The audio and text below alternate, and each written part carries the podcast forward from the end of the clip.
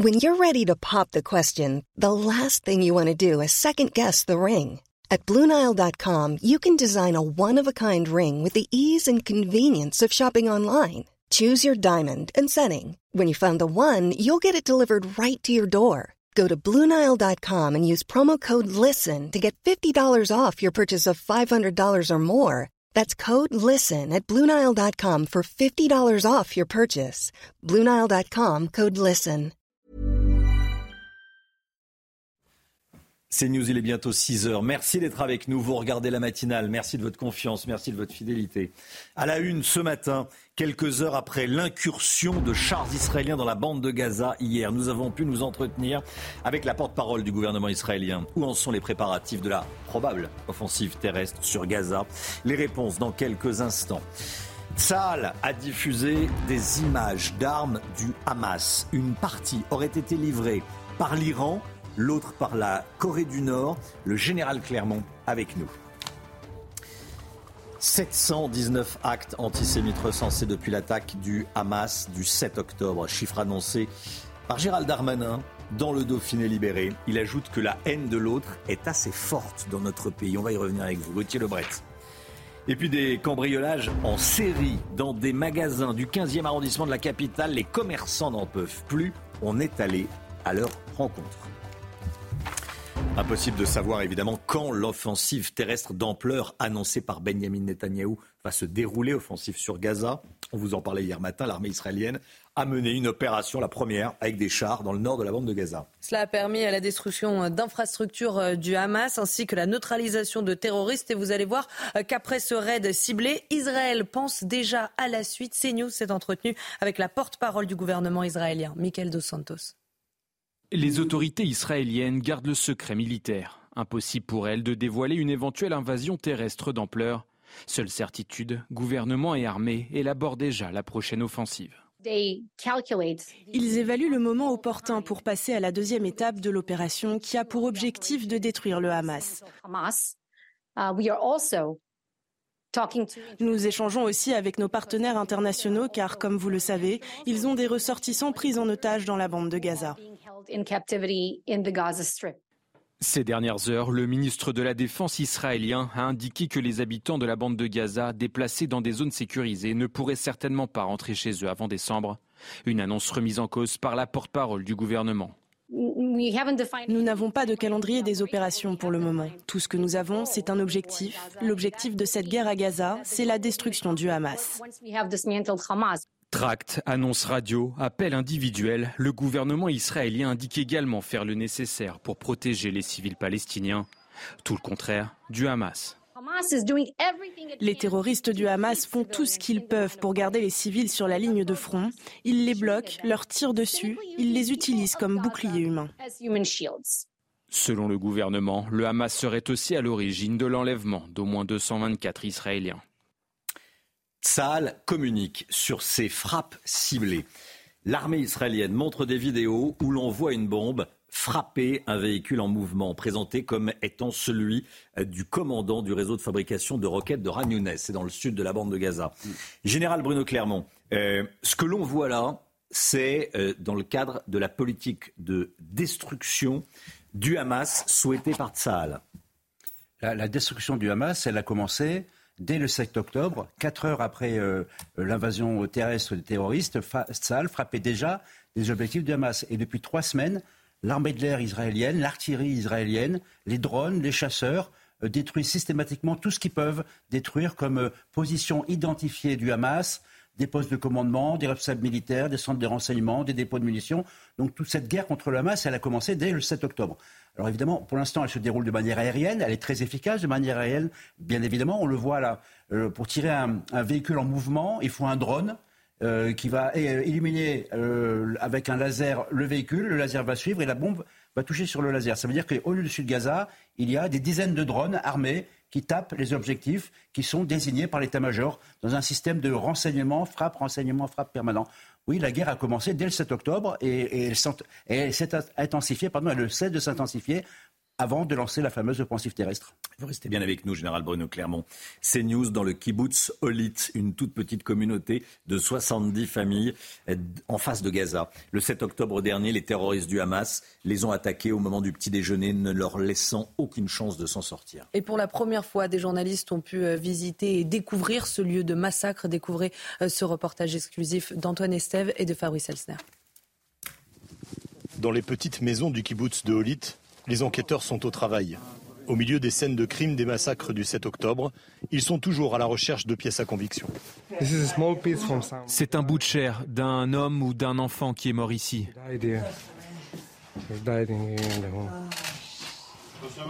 C'est horrible. C'est dur, très dur. Mais nous devons nous assurer que tout le monde sache exactement ce qu'il s'est passé ici. Les habitants ont été attaqués pendant le petit déjeuner. Les impacts de balles, les explosions de grenades, le sang par terre, l'odeur de la mort nous imprègne encore, presque trois semaines après le drame. Nous sommes ici à quelques centaines de mètres seulement de la bande de Gaza. Beaucoup de terroristes sont venus à pied. Dans ces kibbutz, tout le monde se demande si les habitants pourront rentrer chez eux un jour et surtout se sentir en sécurité. L'armée israélienne est mobilisée pour protéger tous les habitants d'Israël, que ce soit dans cette zone, dans le centre d'Israël, peu importe où ils se trouvent. Notre mission est d'être sûr que tous les Israéliens pourront rentrer, dormir chez eux et être en sécurité. La particularité de l'attaque de ce tout petit kibbutz de Holit ici à l'extrême sud du pays, c'est que les habitants n'ont pas pu s'enfuir. La plupart d'entre eux ont été piégés dans leur maison. Des photos des 220 otages du Hamas projetées sur la façade de plusieurs mairies parisiennes hier soir. Sous ces images, on pouvait lire Ramenons-les à la maison. Ces municipalités n'ont qu'un seul objectif, qu'on ne les oublie pas. Je vous propose d'écouter euh, Jonathan Arfi, président du CRIF. Il était hier soir devant la mairie du 3e arrondissement de Paris. L'idée, c'est euh, de porter euh, cette conscience du destin de ces otages au plus près de, tous les Français en, en mettant des noms et des visages sur un chiffre celui des 200 et quelques otages aujourd'hui retenus par le Hamas, car euh, au-delà de ce chiffre, il y a évidemment des destins individuels qui, doivent être connus et, nous souhaitons que chacun puisse s'y identifier. Ce sont des, otages qui ont besoin de la solidarité du monde entier, euh, qui ont besoin de notre euh, mobilisation collective pour faire pression sur le Hamas pour qu'il soit libéré. Ce n'est pas une question politique, c'est une question humanitaire. Je voulais qu'on revienne sur ce chiffre donné ce matin par Gérald Darmanin, le ministre de l'Intérieur. 719 incidents antisémites en France recensés depuis le 7 octobre, depuis l'attaque du, Hamas. C'est ce que révèle donc le, ministre de l'Intérieur dans le Dauphiné libéré. Gauthier Lebret, il ne dit pas que ça. Mais euh, déjà sur ce chiffre, c'est une augmentation très nette. Hein. Vous savez combien il y a eu d'actes antisémites en, 2022 sur toute hmm. l'année? 436. 436, on est à 719 depuis trois semaines. C'est une véritable explosion. Alors la haine de l'autre est assez forte dans notre pays, constate euh, amèrement euh, Gérald Darmanin. Il vante euh, par contre la présence la plus, importante des policiers, des gendarmes sur le terrain pour interpeller les personnes qui se rendent coupables d'actes antisémites. 389 interpellations depuis trois semaines pourraient bien mettre hors d'état de nuire ceux qui s'en prennent aux juifs dans notre pays. Le ministre relève aussi près de 5000 signalements sur la plateforme Pharos pour menaces, propos antisémites ou apologie du terrorisme plateforme Pharos, c'est là où vous pouvez signaler tout ce qui se passe euh, en ligne sur Internet, tous les débordements que vous constatez euh, sur euh, Internet. Alors il y a une sorte de libération de la parole haineuse, dit le ministre de l'Intérieur ce matin dans les colonnes du Dauphiné libéré. La France insoumise a-t-elle une part de responsabilité dans ce climat de grande tension? Pour le ministre de l'Intérieur, c'est très clair. Je cite Jean-Luc Mélenchon, c'est clairement inscrit en dehors du champ républicain. Merci Gauthier de plus en plus de commerçants cambriolés dans le 15e arrondissement de, Paris. Euh, c'est un des arrondissements où il y a des problèmes avec, euh, avec les, euh, les, cambriolages. Euh, malgré une opération de police menée dans le quartier, la situation ne semble pas s'améliorer. On va se poser sur cet arrondissement qui pose problème. On a rencontré euh, une pharmacienne qui s'est faite cambrioler dans la nuit de mercredi à jeudi. Elle est écœurée et demande un renforcement de la sécurité dans les rues de son arrondissement. Voyez ce reportage de Charles Pousseau, Laurent Sélarié et Amina Tadem. Il est aux alentours de 5 heures du matin dans le 15e arrondissement de Paris lorsque la propriétaire arrive pour constater les dégâts. L'alarme m'a appelé me disant qu'il y avait une alerte intrusion, donc je leur ai dit d'appeler la, la, police. On se sent pas bien, quoi. C'est dégoûtant, on est curé. Sa pharmacie est la nouvelle victime de cambriolage, un phénomène qui sévit depuis maintenant plusieurs mois dans cette rue commerçante. Moi, c'est la première fois depuis euh, une dizaine d'années. Et euh, là, dans le quartier, c'est absolument pas la première fois. Je suis en train de faire un peu l'état des lieux. Bah, ce qu'ils veulent, c'est surtout de, de l'argent. Excédés, les commerçants de la rue Saint-Charles attendent des solutions concrètes. On demande à ce que la, police soit présente un peu la nuit. Il risque d'y avoir un dérapage à un moment donné. Et ça, c'est pas possible. Quoi. Il faut qu'on soit suivi. Il n'y a même pas une seule caméra sur la place ici. De son côté, la mairie, consciente de cette situation alarmante, assure une totale mobilisation. La police, sincèrement, fait le maximum et fait bien son travail avec euh, engagement et détermination. La problématique, c'est ensuite, c'est ce qui se passe une fois que la police a arrêté ces jeunes-là. Nous sensibilisons régulièrement le parquet de Paris pour avoir une réponse qui soit la plus ferme et exemplaire possible. Selon la préfecture de police, les cambriolages des commerces du 15e arrondissement ont baissé de 7% en 9 mois. Voilà, cambriolage en hausse dans le, dans le 15e euh, il y a ces, euh, soucis. Euh, la préfecture, la mairie disent qu'ils font quelque chose. Bon, les commerçants en tout cas sont, inquiets. On en parle sur CNews. évidemment, le sport tout de suite. Retrouvez votre programme de choix avec Autosphère, premier distributeur automobile en France.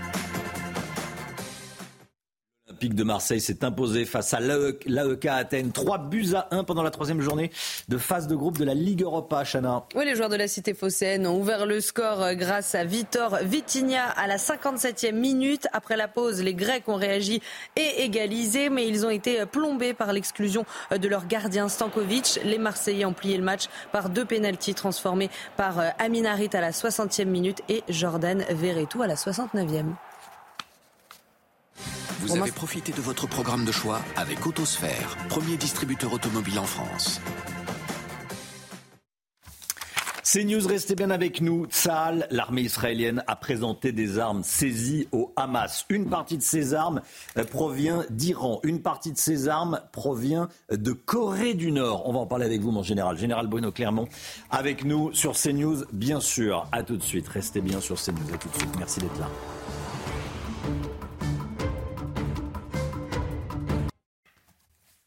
C'est News, il est 6h15. Merci d'être avec nous. Dans un instant, le général Bruno Clermont va parler d'armes saisies au, Hamas. Mais tout d'abord, le point info, tout ce qu'il faut savoir dans l'actualité ce matin avec vous, Chana.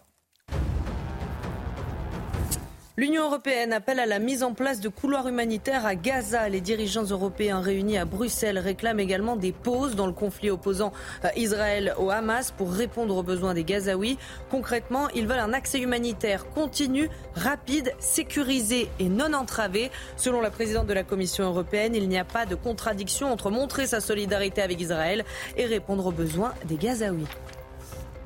Une manifestation pro-palestinienne interdite à Paris, initialement prévue demain. Le préfet de police Laurent Nunez soupçonne les organisateurs euh, du rassemblement de soutenir le Hamas. Ils ont, euh, tenu des propos euh, négationnistes et antisémites par le passé.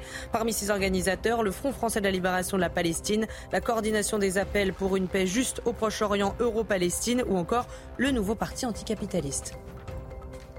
Et puis la chasse à l'homme se poursuit aux États-Unis. La police intervenait hier soir dans une maison de la famille du tireur qui a tué, je le rappelle, 18 personnes dans l'état du Maine. C'est la pire tuerie qu'a connue le pays cette année, selon un voisin à nos confrères de l'AFP. Il s'agirait de la maison du père du suspect. Je rappelle que l'homme recherché s'appelle Robert Card. C'est un réserviste de l'armée de 40 ans. L'armée israélienne a présenté des armes saisies au Hamas. On va les voir sur ces, euh, images. 10% de ces armes proviendraient d'Iran, 10% proviendraient de Corée du Nord. Donc 20% d'origine étrangère, le reste étant fabriqué sur place à, Gaza. Euh, Général Bruno Clermont, que dire de ces armes et par où transitent-elles? Déjà, ce qui est impressionnant, c'est que 80% des armes sont fabriquées à Hamas dans les fameux tunnels. Donc en fait, à, Gaza, par le Hamas. oui, oui, oui. Euh, à, Gaza, dans les oui, Donc effectivement, cette proportion, elle est, elle est, importante dans la mesure où ce sont les armes les, plus sensibles qui sont livrées. Alors elles sont livrées effectivement par l'Iran, par la Corée du Nord qui livre à l'Iran. En ce qui concerne l'Iran, ça transite euh, par la Syrie. C'est la raison pour laquelle en ce moment, l'aviation israélienne bombarde des, des, terrains en Syrie, des terrains qui sont des réceptacles de l'armement qui arrive euh, de Corée du Nord.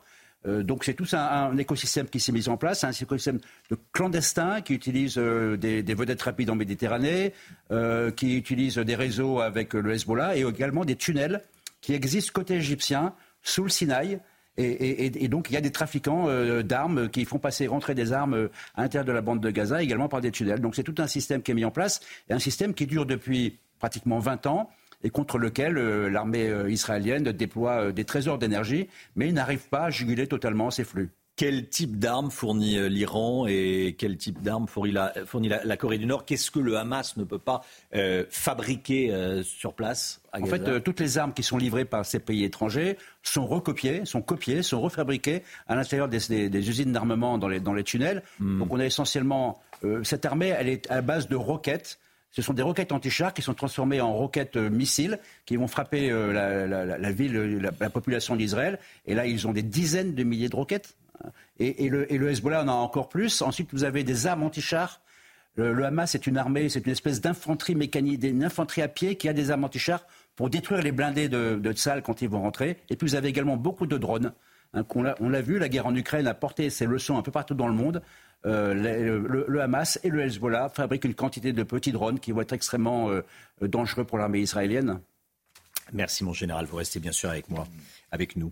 Euh, pour la première fois depuis, depuis le début de la guerre, nos envoyés spéciaux en Israël ont pu s'entretenir avec une famille juive orthodoxe. Cette communauté représente environ 13% de la population en Israël. Ils sont considérés comme étant le dôme de fer spirituel d'Israël. Reportage exclusif réalisé par nos envoyés spéciaux Anne-Isabelle Tollet et Olivier Gangloff. Yaakov, 36 ans, a rejoint l'État d'Israël il y a 18 ans pour étudier le Talmud, l'un des textes fondamentaux du judaïsme.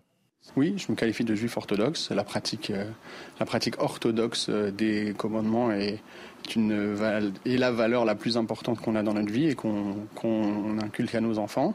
Ah ben, ça consiste à une pratique euh, stricte de la loi juive, dans euh, ce qu'elle a de plus connu du grand public, comme euh, le Shabbat, les restrictions alimentaires et tout ça, mais aussi dans des choses plus, euh, plus on va dire, philosophiques.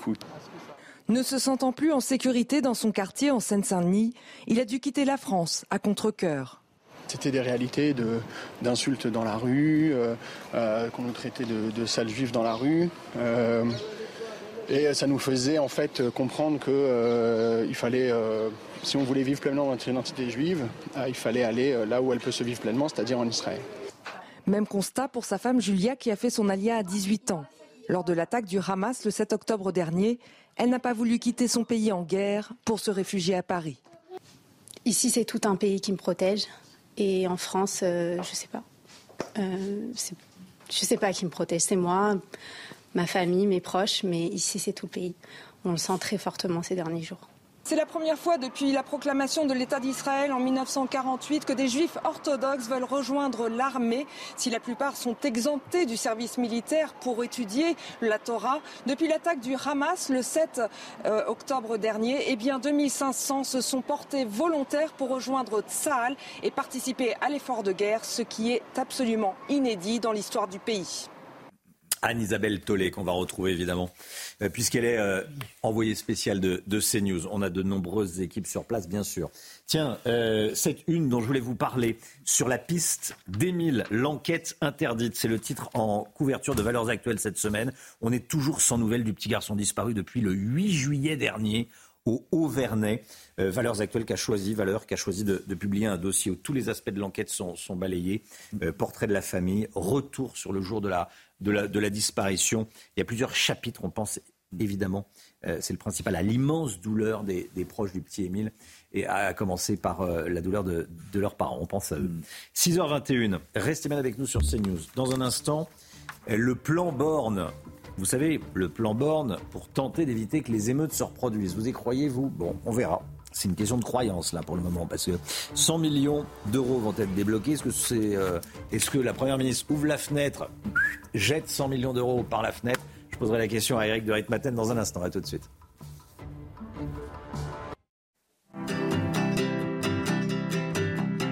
Votre programme avec Clésia, assureur d'intérêt général. On va revenir avec vous, Eric de Ritmaten, sur le plan Borne annoncé hier et qui doit permettre d'éviter que des émeutes ne se reproduisent en France. Il y a aussi beaucoup d'argent public mis sur la table. Sur le plan Borne, on va y revenir sur la responsabilité des parents, d'ailleurs, dès, dès, 6h30. Euh, sur l'argent public mis sur la table, ça vous choque, Eric ça me choque parce que c'est 100 euh, millions euh, d'euros donc qui sont euh, débloqués, qui vont permettre de reconstruire en partie hein, les quartiers qui avaient été dévastés après les émeutes. Donc encore 100 millions d'euros. Alors c'est de l'argent public, hein, il faut bien se le dire, c'est de l'argent qui sera payé par les contribuables. Et c'est un peu une double peine puisque beaucoup de commerçants ont déjà perdu gros hein, dans ces émeutes.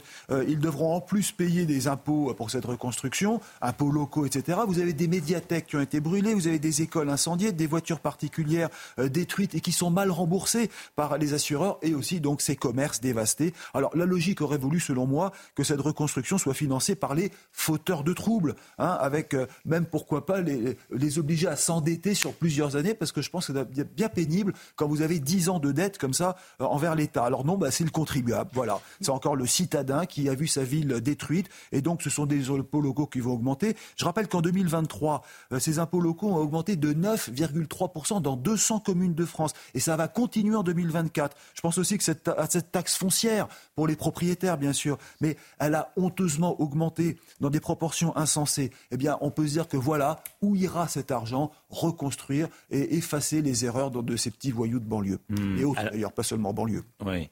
Euh, une fois qu'on a dit ça, il faut bien payer les reconstructions, Eric. Alors oui, et d'ailleurs, euh, les 100 millions d'euros ne suffiront pas, puisque France Assureur a évalué les dégâts à 200 millions, c'est le double. Et là encore, bien, ça fait bondir euh, les assurances habitation, puisque en 2024, on parle de 5 à 8% de hausse, ce sera plus que l'inflation. Je le disais, la taxe foncière qui a, qui a déjà augmenté va augmenter l'an prochain de 4 à 5 Et puis, faute de moyens suffisants, tous ces dégâts ne seront pas effacés. Et oui, il faut bien savoir qu'il y a de nombreuses collectivités qui vont renoncer à bâtir ou rebâtir les édifices qui ont été détruits. On estime que 60% seulement des bâtiments abîmés seront remis en état. 60% seulement. Donc c'est une nouvelle peine infligée. J'écoutais hier ici euh, le maire de Neuilly-sur-Marne qui se plaignait bien sûr des dégâts de sa commune. On prive finalement des gens modestes hein, qui ont besoin de se cultiver, eh bien on les prive de leur médiathèque. Alors ils seront pénalisés, on va les empêcher de se rendre dans ces lieux de culture, alors qu'en face, eh bien c'est l'impunité pour ces voyous qui n'hésitent pas à casser, qui pourraient d'ailleurs tout à fait recommencer. Il n'y a pas de peine, il n'y a pas de condamnation, même si, même si, je termine par là, Elisabeth Borne réclame pour le futur une réponse pénale exemplaire, mais tout cela sera-t-il suivi des faits? Point d'interrogation. C'était votre programme avec Clésia, assureur d'intérêt général. Le temps, Alexandra Blanc, tout de suite de pare-brise. Pas de stress. Partez tranquille avec la météo et, et Point Glace. Réparation et remplacement de pare-brise. Ce week-end, on change d'heure. Alexandra, bonne nouvelle, on va dormir une heure de plus. Hein? oui, alors la mauvaise nouvelle, c'est qu'il va faire nuit beaucoup plus tôt. C'est vrai que vous êtes nombreux à ne pas forcément apprécier le changement d'heure. Alors, petit rappel, on va reculer d'une heure, c'est-à-dire qu'à 3 heures du matin, en fait, il sera à 2 heures et ce changement aura lieu dans la nuit de samedi à dimanche. Mais on va gagner une petite heure de sommeil et ça, c'est une bonne nouvelle. Alors, côté ciel, eh bien, les conditions météo s'annoncent automnales ce week-end et notamment aujourd'hui avec un ciel de traîne assez peu actif qui donne ce matin un temps assez mitigé, notamment sur la façade ouest ou encore euh, près des côtes de la Manche, avec une alternance de nuages, d'éclaircies et de quelques averses. Attention également, la grêle sera présente dans le courant de la matinée sur la façade ouest, avec en prime des vents très très forts, notamment entre la façade atlantique et les côtes de la Manche, du vent également en Méditerranée ou encore sur le Cap Corse. Dans l'après-midi, ce ciel de traîne restera plus ou moins actif et va se décaler en direction de la Bourgogne et du couloir rhodanien. Les vents s'annoncent toujours très forts, euh, notamment sur la façade ouest. Et puis, on aura également un temps lumineux sur la côte d'Azur avec le vent qui va se renforcer sur le nord de la Corse. Côté température, grande douceur euh, ce matin, quasiment pas de gelée, 11 à Paris, 9 à Lyon ou encore déjà 13 degrés pour le Pays Basque. Et dans l'après-midi, les températures restent très douces pour la saison, on reste au-dessus des normales avec 15 à 16 degrés, notamment entre la pointe bretonne et Rennes, 15 degrés également du côté euh, de Paris. Vous aurez 16 degrés à Dijon ou encore à Strasbourg et déjà 23-24 degrés attendus sur la côte d'Azur. Si vous êtes à Saint-Malo, le temps est resté nuageux hier. On va conserver à peu près le même type de conditions météo avec, attention, de bonnes rafales de vent attendues tout au long de ce week-end. Problème de pare-brise Pas de stress. Repartez tranquille après la météo avec Point S-Glace. Réparation et remplacement de pare-brise. C'est News, il est 6h30, toute l'équipe est là. Merci beaucoup d'être avec nous.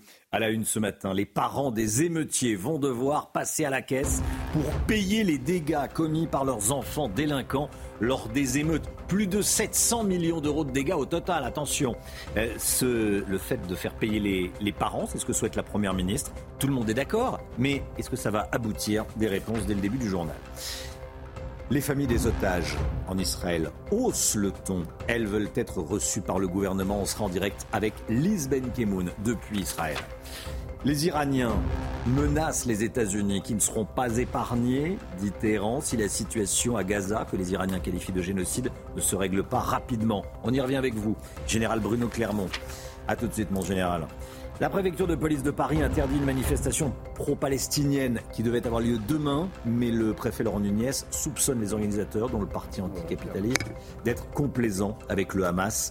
On va y revenir avec Gauthier Lebret, édito politique, 6h50. À tout de suite, Gauthier. Elle marchait vers la gare Saint-Charles à Marseille pour prendre un train. Il ne faisait pas encore jour. Elle s'est faite très violemment agressée et volée. On va vous raconter son histoire dans ce journal. C'était une prise de parole attendue. Elisabeth Borne a donc présenté son plan violence urbaine hier à la Sorbonne. Chana. Devant 500 maires de communes particulièrement touchés par les émeutes de juin dernier, la Première ministre a notamment annoncé vouloir être plus sévère quant à la responsabilité financière des parents des délinquants mineurs. Tout le détail avec Maxime Leguet. Pour lutter contre les violences urbaines, le gouvernement annonce en grande pompe une nouvelle mesure la responsabilité financière des parents des délinquants mineurs. Et pourtant, en l'état actuel du droit, cette responsabilité existe déjà. les parents sont responsables financièrement euh, des euh, agissements de leur enfant mineur. Je bien mineur, délinquant euh, ou, ou, criminel. Il n'y a pas beaucoup de conditions à remplir. Il faut premièrement que l'enfant soit mineur, qu'il y ait un fait dommageable, que l'enfant commette un fait dommageable. Dernier critère, que l'enfant euh, euh, réside chez les parents. La nouveauté est dans la possibilité de responsabiliser les deux parents sans se poser la question de savoir qui en a la garde principale. Reste toutefois la question de la solvabilité de ces derniers. Lorsque vous engagez financièrement la responsabilité des parents et que ces parents-là sont insolvables, vous avez aujourd'hui la caisse d'indemnisation des victimes qui existe, à laquelle vous vous adressez directement. En cas de dégradation d'un bien public, les maires des communes peuvent également porter plainte contre les délinquants mais certains y renoncent devant la complexité et la lenteur de la procédure. Voilà, justement, Guillaume Guérin, président des Républicains de Limoges Métropole, a déjà réclamé aux parents le, remboursement des dommages causés par leurs enfants délinquants via la responsabilité civile dans le contrat d'habitation. Il faut aller en justice, il faut demander à un avocat, il faut faire appel à un avocat, mais il faut le faire, ça marche. Écoutez ce qu'il nous a dit hier soir. Aujourd'hui, on, on enfonce des portes ouvertes ces dispositifs, les élus qui veulent rester en justice, ils les connaissent déjà. C'est-à-dire qu'on n'a rien inventé de plus. Moi, les mineurs sur la responsabilité civile des parents, je l'ai déjà enclenché. Je n'ai pas attendu que Madame le Premier ministre nous explique comment il fallait faire pour rester en justice. Nous avons un avocat qui était présent à l'audience. Il l'a fait pour notre compte, mais on n'a pas besoin, si vous voulez, aujourd'hui, de ces éléments nouveaux de communication du Premier ministre de ce pays pour nous expliquer ce qu'on a déjà fait et ce qu'on savait déjà. Voilà les parents de délinquants qui devront euh, payer. Gauthier Lebret. Je rappelle qu'en juillet dernier, au moment euh, juste après les émeutes, le Rassemblement national dépose un amendement qui s'appelait le casseur-payeur. Tu casses, tu payes. Et la majorité avait voté contre sur instruction du gouvernement. Israël, dans euh, l'attente de l'intervention terrestre de l'armée israélienne dans le nord de Gaza. Les militaires israéliens cherchent à convaincre euh, encore les Gazaouis qui ne sont pas encore allés vers le sud de s'y rendre, de s'y rendre pour leur propre sécurité. Je voulais que vous écoutiez cet échange publié sur les réseaux sociaux par l'armée israélienne, où l'on entend un Gazaoui interrogé par un militaire de Tzahal qui raconte comment le Hamas tente d'empêcher la population de se rendre vers le sud. Écoutez.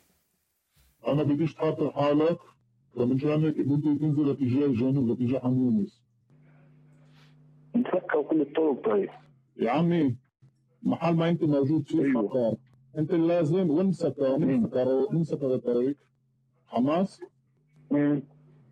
وين مسكروا الطريق؟ عن شارع صلاح الدين صلاح الدين؟ أيوه كيف مسكروا الطريق؟ بوجهوا الناس مش حد يطلع ما الناس بيطلعوا بوجهوهم Voilà, c'est un échange entre un militaire israélien et un, un Gazaoui. Général Bruno Clermont, le Hamas euh, n'a aucun intérêt à ce que les Gazaouis quittent tous le nord Bah, Vous de savez, Gaza Absolument, ils n'ont aucun intérêt. Ils font tout pour empêcher le départ des Gazaouis du Nord. Vous vous souvenez, lorsque euh, Israël a donné un ultimatum de 24 heures, c'était il y a une semaine, euh, à peine l'ultimatum était donné, euh, les premiers Gazaouis commençaient à partir vers le sud. Euh, le Hamas a mis des camions à travers des routes et a mis des blocs de béton pour empêcher les voitures de passer. Donc il y a eu des, pardon, des embouteillages oui, immenses. oui, oui. Et les gens sont partis à pied. Donc ils continuent à empêcher. Le Hamas est l'ennemi du peuple palestinien. Le Hamas n'a aucun intérêt, il n'est pas intéressé par l'État de Palestine. Le Hamas est intéressé par la destruction de- de- de- d'Israël. Le Hamas a trois types d'otages. La population, les otages israéliens et tous les nationaux qui sont euh, dans la bande de Gaza, dans l'enquête des ONG. Donc c'est une, vraie- organisation terroriste qui, euh, euh, qui se sert des civils comme otages. Par ailleurs, l'Iran continue de souffler sur les braises et accuse Israël de mener, je cite, un génocide à Gaza. Si l'attaque de Gaza continue, dit le ministre iranien des Affaires étrangères, les États-Unis ne seront pas épargnés. C'est ce que dit Téhéran. Comment, euh, comment traduire, comment décrypter cette menace, général Clermont? Il y a deux types en fait de. euh, dès le départ, les, les- les Occidentaux ont mis en garde l'Iran euh, sur le fait que le Hezbollah, que les milices iraniennes ne doivent pas rentrer dans la guerre.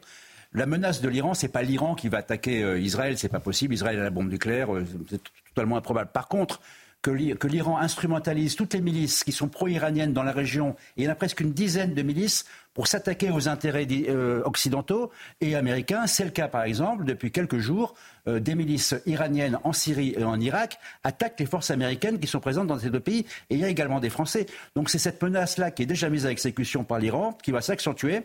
Et, je rappelle aussi que le risque, évidemment, c'est que l'Iran dise au Hezbollah, ben, vous passez à l'attaque. Et là, effectivement, les Occidentaux seront obligés d'entrer dans la guerre. Merci mon général. Vous restez avec nous évidemment. Euh, dans un instant, on rejoindra Liz Ben Kimoun en direct d'Israël, en direct de Netanya. On parlera notamment des familles d'otages euh, qui haussent le ton, comme on dit, qui veulent être reçues par le, le gouvernement israélien. L'ultra-violence à Marseille, une scène, une agression d'une incroyable violence, d'une tristesse absolue. Une femme a été rouée de coups pendant 12 minutes. Euh, une femme d'une trentaine d'années par un homme de 50 ans, plus de 50 ans. Ça s'est passé près de la gare Saint-Charles, euh, mardi au petit matin, Chana. Il faisait encore nuit quand cet homme euh, s'est littéralement jeté sur elle pour la voler. Ses jours ne sont pas en danger, mais la victime s'est vue délivrer 21 jours d'ITT. Le récit dans ce reportage de Laure Para, Tony Pitaro et Marine Sabourin. Il est 4h50 du matin quand une femme d'une trentaine d'années se dirige vers la gare de Marseille-Saint-Charles pour prendre un train vers Paris. Sur son chemin, elle croise un individu qui l'agresse violemment. Elle a rencontré un individu, euh, un animal sauvage, hein, il faut se dire les choses, euh, une bête féroce qui s'est qui s'est jeté sur elle pour lui dérober son sac. Et il lui a même volé ses bijoux. euh, et hum, qui s'est acharné sur elle avec violence. Je ne sais pas si vous imaginez ce que c'est qu'un homme d'un certain âge, d'une quarantaine, cinquantaine d'années, qui frappe une jeune victime pendant 12 minutes. 12 minutes de violence qui prennent fin avec l'intervention de deux jeunes. Grâce aux caméras de surveillance, l'individu a pu être interpellé. Ces caméras de vidéoprotection ont, ont permis d'identifier l'individu euh, qui était quand même connu des policiers de terrain de- du secteur centre. Âgé d'une cinquantaine d'années, il serait français d'origine algérienne. L'homme s'est présenté comme étant sans domicile fixe. La victime, elle, a été hospitalisée et s'est vue délivrer 21 jours d'ITT. Ces jours ne sont pas en danger. L'auteur est poursuivi pour avoir commis des faits de vol avec violence. Voilà. Euh, c'est- C'était important euh, qu'on vous raconte ce qui s'est passé autour de la, de la, de la gare Saint-Charles euh, mardi matin. Le sport, à présent, on va parler de Lille euh, qui jouait en Ligue Europa Conférence. Retrouvez votre programme de choix avec Autosphère, premier distributeur automobile en France. Le LOSC, donc, euh, l'a emporté difficilement face au Slovan Bratislava en Ligue Europa Conférence, Chana. Score final euh, 2 buts à 1. Les Lillois ont d'abord été menés euh, 1-0 pendant une heure avant de renverser la partie par deux buts de Youssouf Yazissi et Rémi Cabella. Une victoire dans les derniers instants qui permet à Lille de prendre la tête du groupe A de la compétition européenne.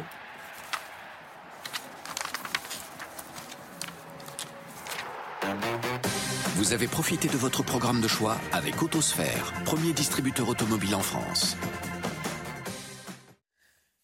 CNews, il est 6h40. Merci d'être avec nous. Restez bien sûr CNews. Dans un instant, on sera en direct avec Liz Kemoun, rédactrice en chef de Radio Judaïka, en direct d'Israël. On va parler notamment euh, des familles des otages en, Israël. Elles demandent au gouvernement de les recevoir. Vous allez euh, nous en parler, Lise. Euh, on vous retrouve dans un instant, juste après la petite pause pub. À tout de suite.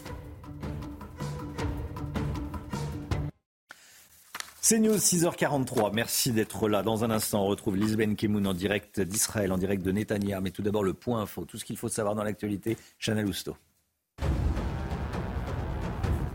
Le bilan humain dramatique après l'attaque du Hamas en Israël. Côté israélien, plus de 1400 personnes sont mortes. Parmi les victimes françaises, le bilan s'alourdit à 35 morts. 9 Français sont actuellement portés disparus et certains font partie des 220 otages toujours retenus par le Hamas.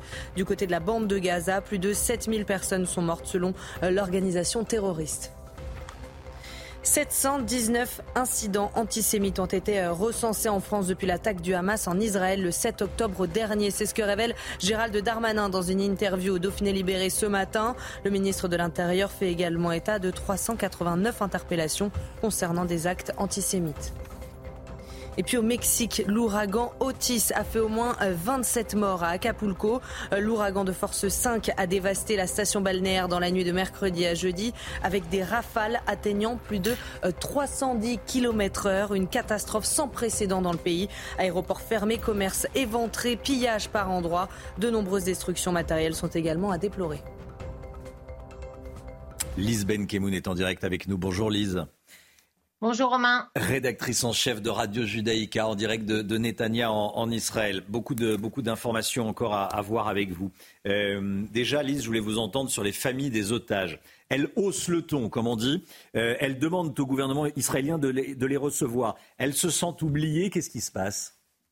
Oubliées, non, mais effectivement, il y a il y a un problème, c'est que elles ont besoin d'informations et qu'elles n'en ont pas. Alors peut-être que le gouvernement n'en a pas tellement plus qu'elles, mais en tout cas, je pense que humainement, c'est très difficile. Elles ont expliqué hier lors d'une conférence de presse à Tel Aviv, mais aussi à Paris, à Bruxelles et, dans d'autres villes du monde qu'elles avaient besoin d'avoir des informations.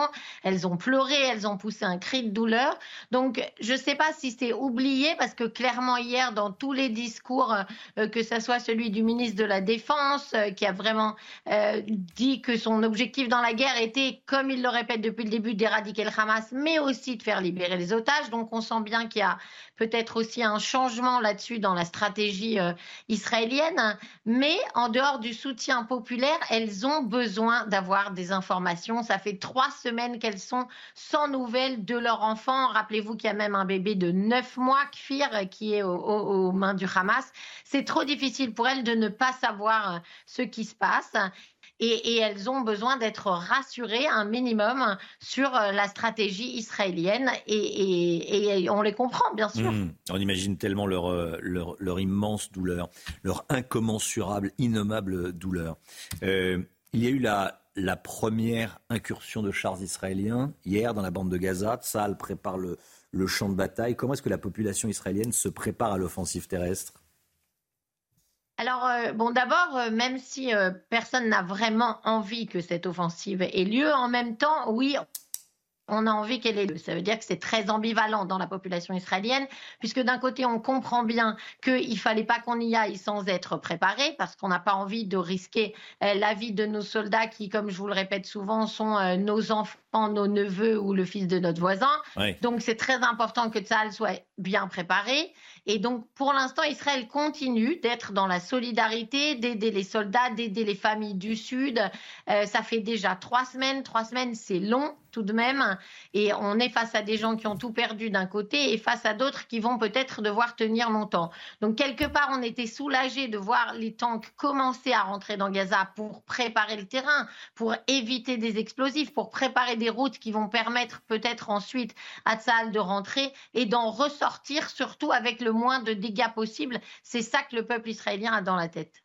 Lise, je voulais vous entendre également, Lisbeth Gemoun, sur les actes antisémites en France. On a le tout dernier chiffre, 719 actes antisémites recensés hein, depuis, le, depuis le 7 octobre, depuis l'attaque du, Hamas euh, en France. C'est le signe que le conflit a des répercussions en France. Comment est-ce que vous euh, le décryptez, ce chiffre?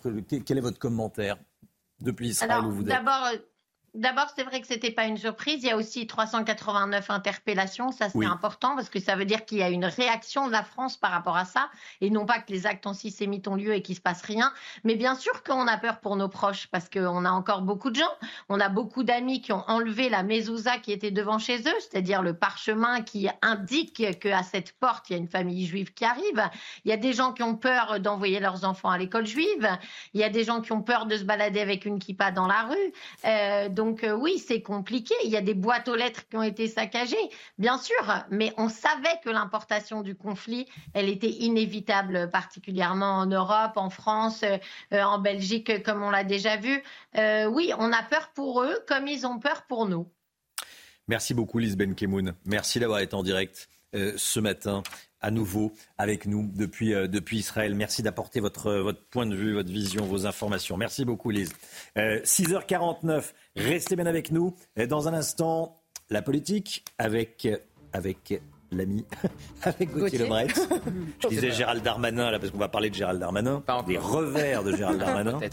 Euh, manifestation pro-Palestine, les revers de Gérald Darmanin. Édito politique dans un instant, à tout de suite. La politique avec vous, Gauthier Lebret. Gérald Darmanin et les préfets s'arrachent les cheveux sur les manifestations pro-palestiniennes. C'est très compliqué de les interdire. Et encore plus de faire respecter ces interdictions, si interdictions il y a. Gauthier Lebret, Gérald Darmanin essuie une série de revers depuis trois semaines. En fait, on va se poser cette question, Romain, ce matin. Interdire ou ne pas interdire, qu'est-ce que ça change? Jeudi 12 octobre, première manifestation pro-palestinienne place de la République. Elle est complètement interdite. Gérald Darmanin envoie même une note au préfet euh, sur les coups des 17h30, leur expliquant que verbaliser à hauteur de 135 euros, ça ne suffit plus. Il faut aussi arrêter ceux qui se rendent malgré tout à ces manifestations. Deux heures plus tard, après ces consignes de grande fermeté, 3000 personnes viennent narguer le ministre de l'Intérieur, place de la République. Les policiers auront tout le mal du monde à les disperser. Ils devront faire usage d'un camion à eau. Une vingtaine d'arrestations à peine hein, sur 3000 participants et quelques dizaines de verbalisations. Image d'impuissance pour le ministre de l'Intérieur. C'est le premier revers. Alors, il y en a eu d'autres des revers. Hein. Jeudi 19 octobre, 4000 personnes place de la République. Manifestation interdite dans un premier temps avant d'être autorisée par le tribunal administratif de Paris qui vient casser la décision euh, du préfet.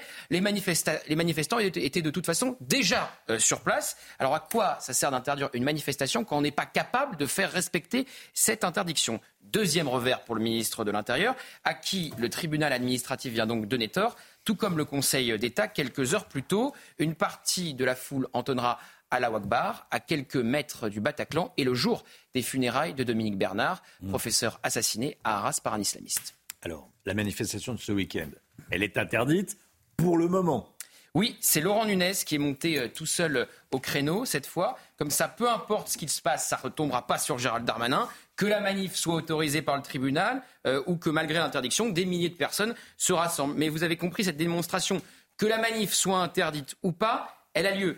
Je vais prendre un dernier exemple. Dimanche 22 octobre, la dernière manifestation autorisée cette fois. Plus de 15 000 participants. La France insoumise est là. Jean-Luc Mélenchon tweet contre la présidente de l'Assemblée nationale. Et on entend toujours les mêmes slogans. Israël assassin, Israël terroriste, Macron complice. En revanche, personne hein, pour qualifier le Hamas de terroriste. Absolument personne. Donc on se demande, ça change quoi de l'interdire ou pas? Alors faut être honnête, hein, le nombre de participants, 3 000 quand c'est euh, interdit, 15 000 quand c'est autorisé, comme euh, dimanche dernier, c'est pas négligeable, hein, entre 3 et, 15 000 personnes. Mais les slogans antisionistes et parfois même antisémites résonnent quand même. Il n'y a pas de bonne solution, en fait. Le préfet interdit, des milliers de personnes se rassemblent quand même. Le tribunal administratif casse son interdiction, image d'impuissance. Il n'interdit pas, il y a quatre fois plus de monde, image de laxisme. Oui, ça c'est bien la France. Qu'on interdise ou qu'on n'interdise pas, de toute façon c'est la même chose. Mais au moins... Le nombre de personnes change. Hmm. Quand vous interdisez, vous en avez entre 3 et 4 000, et quand vous interdisez pas, vous en avez 15 000. Mais c'est tout ce qui change. Merci beaucoup, Gauthier Lebret. 6h55, je ne devrais pas sourire, mais bon, c'est la France, quoi. Euh, ce qui fait son charme, ou pas. 6h56. Restez bien avec nous. La, météo dans un instant. 8h10, euh, la grande interview avec ce matin Georges Bensoussan. Ça va être passionnant. Euh, Georges Bensoussan qui est historien, qui a écrit l'histoire du conflit israélo-palestinien, euh, qui a également écrit il y, a, il y a 20 ans les territoires perdus de la République. Ça y est, est-ce que le conflit israélo-palestinien est importé en France? Il va nous dire tout ça. On va en parler. Ça va être passionnant. 8h10, la grande interview. Georges Bensoussan, invité ce matin de CNews et d'Europe 1. Le temps, Alexandra Blanc. Problème de pare-brise Pas de stress. Partez tranquille avec la météo et Point S-Glace. Réparation et remplacement de pare-brise. Le temps avec vous, Alexandra. On commence comme tous les jours avec le Tour de France des températures. Le Tour de France, nous n'avons épargné aucune région. Hein. Vous allez le voir avec euh, des conditions météo euh, assez mitigées, mais en termes de température, c'est vrai que la douceur est toujours au rendez-vous. Alors on prend la direction de Marignane dans les Bouches-du-Rhône avec localement 16,6 degrés actuellement. Il fait très doux également à Clermont-Ferrand avec plus de 13 degrés. Il fait très doux également à Lyon ou encore à Montauban où l'on a en moyenne actuellement 12 degrés. Puis c'est très doux également en montagne du côté d'Embrun, très jolie ville des Hautes-Alpes avec en moyenne 10 degrés 5 ce matin. Au programme de la douceur, mais toujours un temps très perturbé avec un défilé de perturbations. Alors aujourd'hui, on a ce qu'on appelle en météo un ciel de traîne, c'est-à-dire que la perturbation s'est évacuée à l'arrière. On retrouve un ciel de traîne assez actif avec euh, localement des averses, des orages, un petit peu de grêle également euh, prévu sur la façade atlantique, avec surtout beaucoup de vent. Ça va souffler fort sur la façade ouest ou encore près des côtes de la Manche. Du vent également sur les deux caps corse, hein, sur le nord, mais également euh, sur le sud, avec des rafales qui pourraient localement dépasser les 100 km par heure. Dans l'après-midi, petit à petit, ce ciel de traîne actif se décale en direction du couloir rhodanien, de la Bourgogne, de la Franche-Comté, avec toujours un temps variable, alternance de nuages, d'éclaircies et de quelques averses. Le temps restera très lumineux entre les Bouches du Rhône et l'Hérault. On retrouvera également de fortes rafales de vent sur la Corse. Donc beaucoup d'agitation aujourd'hui une nouvelle fois. Côté température, on l'a dit, grande, grande douceur euh, ce matin. Température qui reste très douce pour la saison. Et dans l'après-midi, on gagne quelques degrés par rapport à hier, notamment euh, sur le sud, 18-19 degrés sur le Pays Basque. Vous aurez 18 degrés à Lyon, 15 degrés à Paris, 15 degrés également à Rennes et localement jusqu'à 25 degrés euh, sur Bastia. Des températures plutôt douces pour la saison. Ce week-end, attention, des conditions météo agitées, nouvelle perturbation qui va arriver samedi, qui va traverser le pays euh, tout au long du week-end entre samedi et dimanche. Et surtout, attention, samedi, on va surveiller un fort coup de vent euh, sur le nord-ouest du pays avec des vents tempétueux attendus. Et puis lundi, nouvelle perturbation. Tout dans des températures qui restent très douces pour la saison. On prend la direction du Havre, regardez, avec des conditions météo assez mitigées euh, depuis euh, quelques jours, puisqu'on a un temps assez nuageux. On va le conserver aujourd'hui avec de bonnes rafales de vent sur la façade ouest ou encore près des côtes de la Manche. Ce sera le cas notamment au Havre où c'est resté bien gris hier. Problème de pare-brise? Pas de stress. Repartez tranquille après la météo avec Point S-Glace. Réparation et remplacement de pare-brise. Il est bientôt 7 heures. Merci d'être avec nous. Toute l'équipe de la matinale est là, comme tous les matins. On est avec Chana Lousteau, avec Gauthier Lebret, avec Alexandra Blanc. Le général Bruno Clermont nous accompagne ce matin. On est également avec Éric de Ritmaten, évidemment. Quelques heures après l'incursion des chars israéliens hier matin dans la bande de Gaza, nous avons pu nous entretenir avec la porte-parole du gouvernement israélien. Où en sont les préparatifs de la probable offensive terrestre? On sera en direct dans un instant avec notre envoyé spécial en Israël, Anne-Isabelle Tollet. A tout de suite, Anne-Isabelle. Tsahal a diffusé des images d'armes du Hamas. Une partie aurait été livrée par l'Iran une partie aurait également été livrée par la Corée du Nord. On sera avec le colonel Olivier Rafovitz, porte-parole de Tsal, et avec le général Bruno Clermont. 719 actes antisémites recensés depuis l'attaque du Hamas du 7 octobre. Chiffre annoncé ce matin dans le Dauphiné libéré par Gérald Darmanin, qui ajoute que, je cite, la haine de l'autre est assez forte dans notre pays. On va y revenir avec vous, Gauthier Lebret. A tout de suite, Gauthier. Et puis les délinquants pourraient être encadrés par des militaires. C'est une proposition faite hier par Elisabeth Borne lors de la présentation du plan anti-émeute du gouvernement à la Sorbonne. C'est une bonne ou une mauvaise idée? Tiens, je vous poserai la question, Général Bruno Clermont. On va entendre votre expertise sur ce sujet. On vous en parlait dès hier matin, évidemment. L'armée israélienne a mené une opération avec des chars dans le nord de la bande de Gaza. Cela a permis la destruction d'infrastructures du Hamas ainsi que la neutralisation de terroristes. Chana. On rejoint tout de suite notre envoyé spécial en Israël, Anne-Isabelle Tollet, accompagnée d'Olivier Gangloff. Anne-Isabelle, bonjour. Est-ce que l'offensive terrestre israélienne a commencé?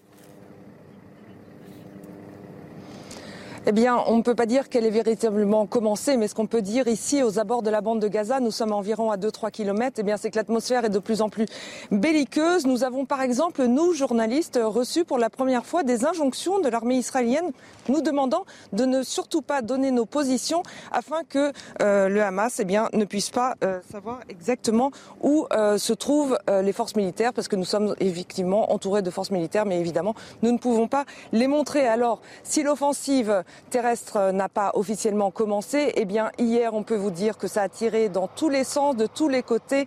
L'armée israélienne a pilonné, mais aussi le Hamas a renvoyé de nombreux tirs de roquettes jusqu'à Tel Aviv. Et selon l'armée israélienne, eh bien, ces frappes auraient permis d'éliminer trois hauts commandants du Hamas, dont le chef adjoint du département de renseignement qui avait planifié l'attaque du 7 octobre. Enfin, le porte-parole de Tsal nous a assuré que l'armée poursuivait ses raids terrestres à Gaza avant cette opération de grande ampleur. Anne-Isabelle Tollet, merci beaucoup Anne-Isabelle. Des familles d'otages demandent au Hamas de laisser la Croix-Rouge voir leurs proches pour vérifier leur état de santé. Une conférence de presse était organisée eh, hier à Madrid, au centre de la communauté juive. Ces proches de disparus ont entamé euh, une tournée dans les villes européennes en coopération avec le ministère israélien des Affaires étrangères. Après euh, Paris et Madrid, ils s'exprimeront à Bruxelles, Copenhague, La Haye, Vienne, Berlin et Rome. Écoutez euh, deux d'entre elles. Nous voulons savoir où se trouve la Croix-Rouge. Nous savons que la Croix-Rouge est à Gaza, alors nous demandons à la communauté internationale de nous aider en disant à la Croix-Rouge d'aller voir ce qui se passe avec nos familles.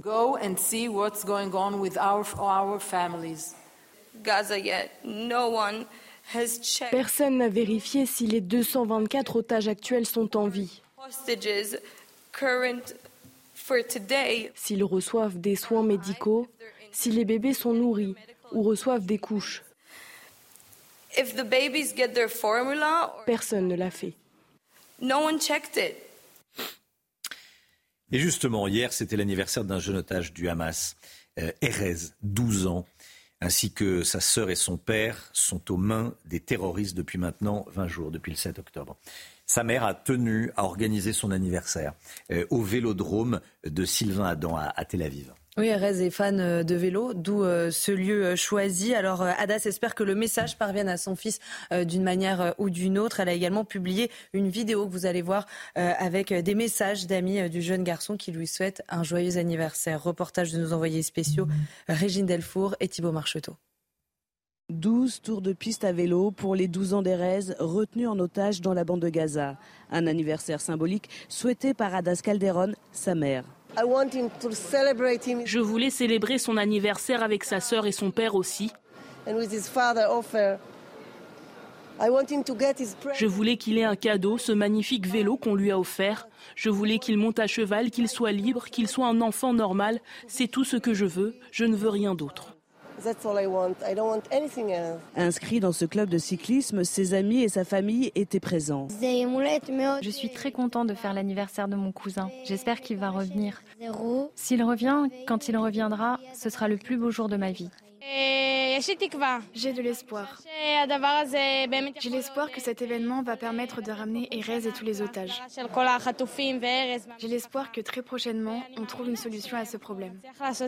La Fédération nationale de cyclisme israélienne lui a offert un vélo qui restera à l'entrée du vélodrome jusqu'à son retour. 719 incidents antisémites recensés en France depuis l'attaque du Hamas en Israël. C'est le tout dernier comptage. Euh, il est révélé, le chiffre est donné par Gérald Darmanin ce matin dans une interview accordée au Dauphiné libéré. Gauthier Lebret, c'est une augmentation très nette. Hein. C'est même pas une augmentation, Romain, c'est une explosion. Est-ce que vous savez combien il y a eu d'actes antisémites sur toute l'année 2022 Il y en a eu 436. Depuis trois semaines, on est déjà à 719. En trois semaines, on a battu les 12 mois de l'année 2022. Euh, La haine de l'autre est assez forte dans notre pays, constate Gérald Darmanin ce matin dans les colonnes du Dauphiné libéré. Il vante par contre la présence plus importante de policiers, de gendarmes pour interpeller ceux qui s'en prennent aux juifs de France. Il y a eu 389 personnes interpellées euh, depuis trois semaines, annonce ce matin Gérald Darmanin. Le ministre relève aussi euh, qu'il y a près de 5000 signalements sur la plateforme Pharos. Alors la plateforme plateforme ça vous permet de signaler tout ce qui se passe en ligne, tous les débordements.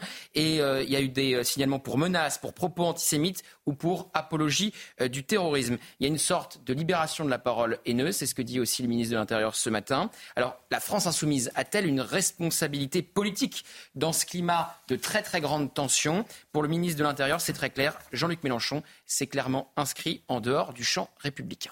Merci Gauthier. C'est une image qui fait le tour des, réseaux sociaux et la préfecture de police de, Paris et le parquet vont évaluer ces images pour déterminer s'il peut y avoir une qualification pénale. On va les regarder ensemble. Euh, c'est une mère de famille accompagnée de ses euh, jeunes enfants, deux, enfants, euh, drapeau palestinien à la main, qui s'en est pris un passant dans Paris. On peut l'entendre dire bientôt Israël va dégager avant de faire un bras d'honneur. On regarde.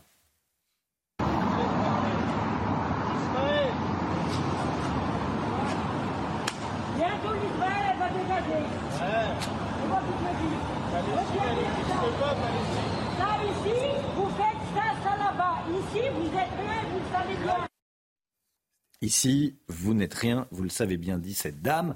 Euh, donc, la préfecture de police de Paris et le parquet vont évaluer ces images. Gilles William Goldnadel est avocat, évidemment, vous le connaissez bien sur CNews. Il nous en dit plus sur les scénarios possibles. Il y a une double qualification pénale qu'on pourrait retenir. La première, c'est l'incrimination antisioniste qui peut être associée à de l'antisémitisme. Israël s'est foutu, dégage. Et deuxièmement, lorsque elle dit vous n'êtes rien ici en France, euh, on comprend bien qu'elle s'adresse à des juifs. Et là, c'est une incrimination directe, euh, directement antisémite. Donc, je pense que le, le parquet serait bien inspiré d'ouvrir euh, d'ouvrir une instruction ou de renvoyer directement devant le tribunal correctionnel. Voilà, ça tourne sur les réseaux sociaux comme ça. Euh, le parquet et la préfecture de police vont évaluer et dire s'il y a qualification pénale. Vous avez entendu là l'expertise de Gilles William Golnadel. Autre expertise, celle du général Clermont. Tiens, euh, mon général, on va on va quitter le conflit israélo-palestinien, on va euh, parler des, émeutes. Il y a eu le plan euh, présenté hier par euh, la Première ministre pour tenter d'éviter que les émeutes ne se reproduisent en, en, France. Elle veut que les parents soient responsabilisés et qu'ils payent pour les dégâts commis par leurs enfants. On a, on a, envie de dire c'est bien le moins, mais bon, ça ne, pour l'instant c'est pas c'est pas le cas. On verra si c'est suivi des faits cette déclaration. Et puis elle veut également un encadrement des jeunes délinquants, des pilleurs, des voleurs, des émeutiers par des militaires. Qu'est-ce que vous en pensez vous en tant que militaire? C'est à peu près la définition d'une mauvaise bonne idée. Ah. Hein, et, pour deux raisons. La première, c'est que c'est évidemment pas la mission euh, euh, de, de l'armée de de s'occuper des délinquants. La mission de l'armée, c'est de défendre la France et les Français, et elle est bien occupée avec ça. Euh, et, donc que chaque administration fasse son travail, et j'ai envie de dire, les délinquants seront bien gardés. Après, la deuxième raison, c'est que l'armée n'en a absolument pas les moyens. Nous avons les forces armées aujourd'hui les plus petites de l'histoire de la Ve République. Il y a 200 000 militaires et 40 000 réservistes. Et en sous-effectif, puisqu'on a du mal à recruter, ils ont du mal à fidéliser.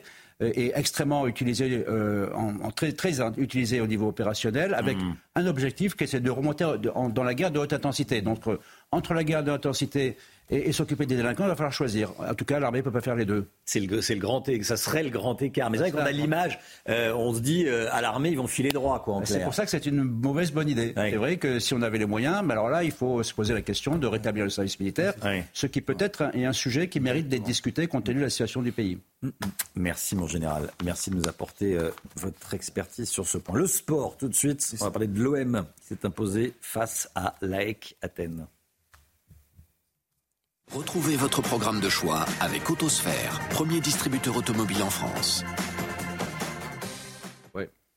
Victoire 3-1 de l'OM hier soir, Chana. Oui, c'était pendant la troisième journée de phase de groupe de la Ligue euh, Europa. Les joueurs de la Cité phocéenne ont ouvert le score grâce à Vitor Vitinha à la 27e minute. Après la pause, les Grecs ont réagi et égalisé, mais ils ont été plombés par l'exclusion de leur gardien Stankovic. Les Marseillais ont ensuite plié le match par deux pénalties transformés par euh, Aminarit à la 60e minute, puis par Jordan Verretou à la 69e. Vous avez profité de votre programme de choix avec Autosphère, premier distributeur automobile en France. Restez bien avec nous sur CNews. Dans un instant, on sera en direct avec le colonel Olivier Rafovitz, porte-parole de l'armée israélienne. Euh, incursion israélienne dans Gaza hier. Quel bilan euh, Est-ce qu'il y en aura d'autres? Ces questions, je les poserai au colonel Rafovitz qui est déjà connecté avec nous. On se retrouve, mon colonel, dans un instant, euh, juste après la petite pause publicitaire. À tout de suite. C'est nous, il est 7h15. Dans un instant, on sera avec le colonel Olivier Rafovitz, porte-parole de l'armée israélienne. Tout d'abord, le point info, Chana Lousteau. L'Union européenne appelle à la mise en place de couloirs humanitaires à Gaza. Les dirigeants européens réunis à Bruxelles réclament également des pauses dans le conflit opposant euh, Israël au Hamas pour répondre aux besoins des Gazaouis. Concrètement, ils veulent un accès humanitaire continu, rapide, sécurisé et non entravé. Et selon la présidente de la Commission européenne, il n'y a pas euh, de contradiction entre montrer sa solidarité avec Israël et répondre aux besoins des Gazaouis. Une manifestation pro-palestinienne interdite à Paris, initialement euh, prévue demain. Le préfet de police Laurent Nunez soupçonne les organisateurs du rassemblement de soutenir le Hamas. Ils ont également tenu des propos négationnistes et antisémites par le passé. Parmi ces organisateurs, le Front français de la libération de la Palestine ou encore le nouveau parti anticapitaliste. Et puis la chasse à l'homme se poursuit aux États-Unis. La police intervenait hier soir dans une maison de la famille du tireur qui, je le rappelle, a tué 18 personnes dans l'état du Maine. C'est la pire tuerie qu'a connue le pays cette année. Selon un voisin à nos confrères de l'AFP, il s'agirait de la maison du père du suspect qui, je le rappelle, s'appelle Robert Card et c'est un réserviste de l'armée âgé de 40 ans. Colonel Rafovitz, bonjour, merci d'être avec nous, porte-parole de l'armée israélienne. Euh, Bonjour à vous et merci de m'inviter sur votre plateau ce matin. Merci à vous d'accepter l'invitation. On va revenir déjà sur l'incursion euh, d'hier dans la bande de Gaza euh, par, par l'armée israélienne, par des, avec des chars israéliens de l'armée israélienne, chars de Tzahal. Quel bilan tirez-vous de cette incursion? D'abord, je vais vous dire qu'il y a eu une nouvelle, un nouveau raid cette nuit, donc le deuxième depuis l'incursion d'avant-hier, un raid ponctuel avec euh, des forces, euh, avec le but de détruire et de continuer à éliminer des cellules terroristes du Hamas qui se trouvent en bordure de l'État d'Israël, qui tirent des missiles anti-chars contre nos positions et nos, forces. Et le raid contre le Hamas s'est bien passé, toutes nos forces sont revenues en territoire israélien. Le but évidemment étant de nettoyer la bordure de la bande de Gaza avec Israël des groupes terroristes qui continuent à attaquer, à bombarder à toucher nos positions et à vouloir quelque part préparer de nouvelles infiltrations. Donc nous devons être extrêmement euh, vigilants et proactifs dans cette euh, situation-là. Alors c'est une information, vous parlez d'un nouveau raid cette nuit. C'est un raid aérien ou un raid terrestre? Non, non, je parle d'un raid terrestre. Un raid terrestre cette nuit. Donc ça c'est une information que vous nous donnez ce matin, nouveau raid terrestre. Combien de, de chars engagés? Non, on pas donner des détails, on va, on va rester pour l'instant dans euh, l'explication générale. Une mhm. opération ponctuelle et limitée dans le temps, dans l'espace, et euh, la force a fait ce qu'elle devait faire et est revenue en territoire israélien sans victimes et sans euh, dommages. Du Nouveau raid terrestre sur la bande de Gaza mené ces dernières heures par l'armée israélienne. C'est l'information que vous nous donnez. Juste, juste préciser, nous sommes dans, une, dans un raid à l'extrême nord de la bande de Gaza, un point particulier en bordure de la frontière avec Israël. En bordure de la frontière avec, avec Israël. Euh, de là, si je vous suis, si je vous comprends bien, où étaient euh, tirées des roquettes sur vos, euh, sur vos, sur vos, sur vos troupes Nos troupes et nos positions en bordure. Et vos positions. Il faut savoir que le nord de la bande de Gaza, c'est pas par hasard que nous devons demander au départ, et toujours, à la population civile de Gaza, de la ville de Gaza City, de partir du nord vers le sud, parce hmm. que Hamas et surtout implanté dans la région nord et dans la ville de Gaza en particulier. Et en particulier, en particulier euh, nous savons qu'il y a des, quartiers généraux importants et des éléments importants militaires du Hamas sous l'hôpital de Shifa à Gaza. Colonel Rafovitz, euh, les familles des otages s'inquiètent. Euh, comment l'armée israélienne les familles des otages qui, veulent être reçues par le, gouvernement israélien, qui veulent des informations. Comment l'armée israélienne intègre-t-elle la question des otages dans son plan? La question des otages, de tous les otages, je parle des otages israéliens également à double nationalité, pardon, également des Français parmi les, otages, oui. sont une priorité pour l'État d'Israël. Nous travaillons euh, d'arrache-pied pour que les, tous les otages, je dis bien, dont 30 enfants, dont des bébés, puissent rentrer sains et saufs euh, à la maison. C'est un dossier extrêmement sensible. Les familles sont naturellement dans l'angoisse la plus terrible. Il y a des relations étroites avec les familles, mais tant que leurs proches, leurs, chers ne rentreront pas, elles continueront à être tout à fait normales à, appeler la communauté internationale, à appeler le gouvernement israélien à tout faire pour que les, les familles rentrent, pardon, les proches rentrent.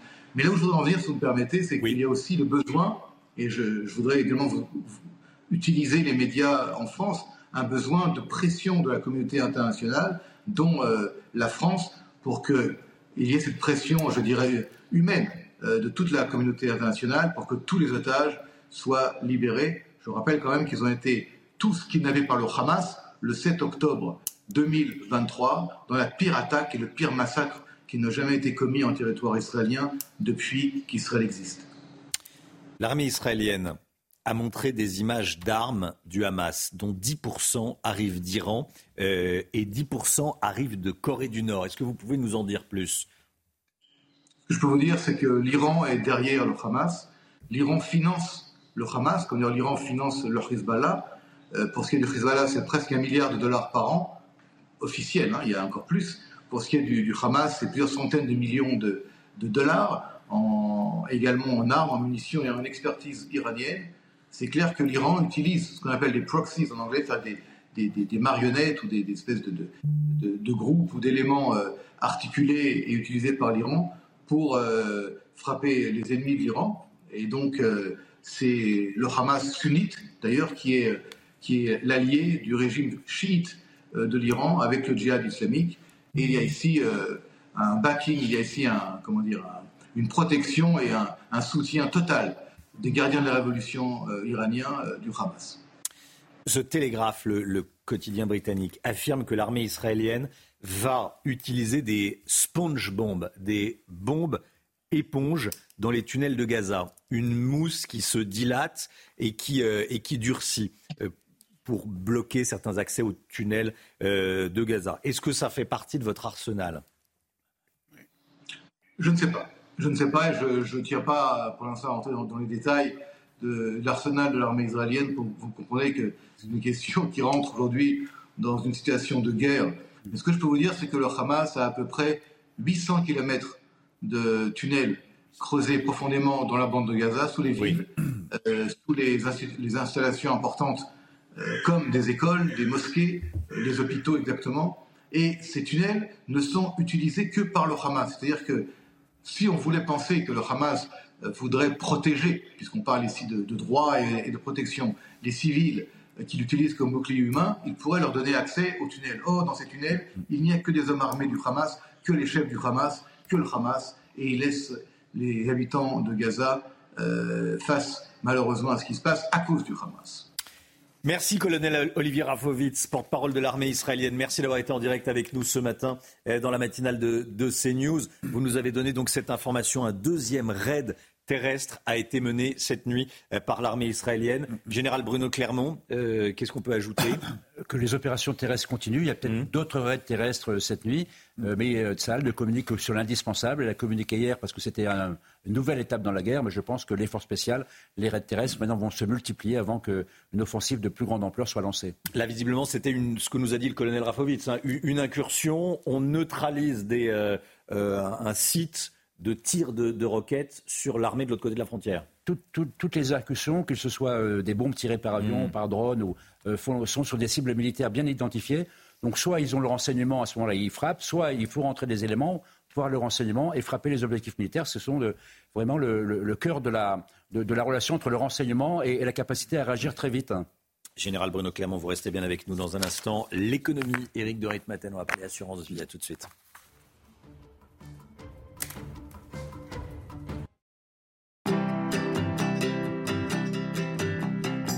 Votre programme avec Lesia, assureur d'intérêt général.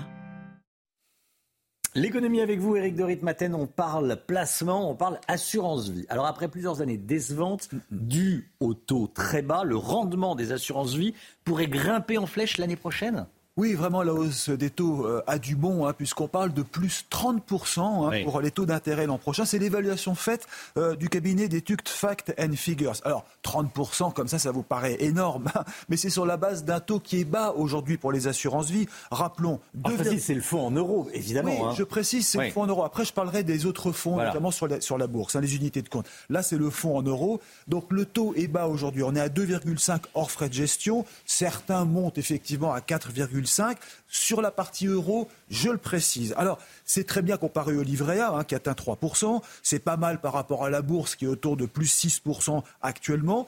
Maintenant, pour 2024, on va regarder. Eh bien, là, le rendement en euros pourrait grimper à 3,25 et même 5,8%. Donc, vous voyez, ça commence à devenir intéressant, 5,8% selon les contrats, et toujours, bien sûr, pour l'unité euro, parce que les taux d'intérêt vont grimper, mmh. continuent de grimper. Donc, on dépasse le livret A. Et si on ajoute maintenant les unités de compte, vous avez raison, qui sont calées sur les valeurs boursières, là, ça peut cartonner l'an prochain. Alors 5,8%, c'est vrai que ça paraît beaucoup comme ça. Si vous avez 15% d'inflation, c'est très peu. Si vous en avez, euh, 2, euh, c'est beaucoup. Euh, tout dépend aussi de l'évolution de la bourse et de l'économie l'année prochaine, c'est sûr. Oui, parce que l'assurance vie, il y a une partie euro qui est importante, hein, qui va augmenter grâce justement au taux d'intérêt. Et puis il y a la partie haute que vous choisissez vous-même, que votre banquier vous conseille. C'est souvent des unités de compte, donc sur les bourses, sur les valeurs boursières. Mais le problème, c'est s'il y a un crack l'an prochain, parce que c'est la grande question. Je regardais hier euh, un article de notre magazine Capital euh, qui est euh, le suivant faut-il avoir peur pour la fin de l'année? Alors c'est vrai que depuis quelques jours, la bourse de Paris commence à reculer. Les valeurs bancaires baissent, le luxe ralentit. On voit Kering dont les ventes ont chuté de 13%. Et puis les taux d'intérêt, certes, hier, ils sont restés stables, ils n'ont pas bougé, mais ça peut remonter d'ici à la fin de l'année. Et puis le pétrole, eh bien tout va dépendre bien sûr de l'évolution du conflit actuel. Et c'est sûr, ça flambera si la situation se dégrade. Donc, je termine par un point romain. 2024 s'annonce comme une année d'incertitude pour les placements financiers et peut-être que ce serait le temps d'être prudent.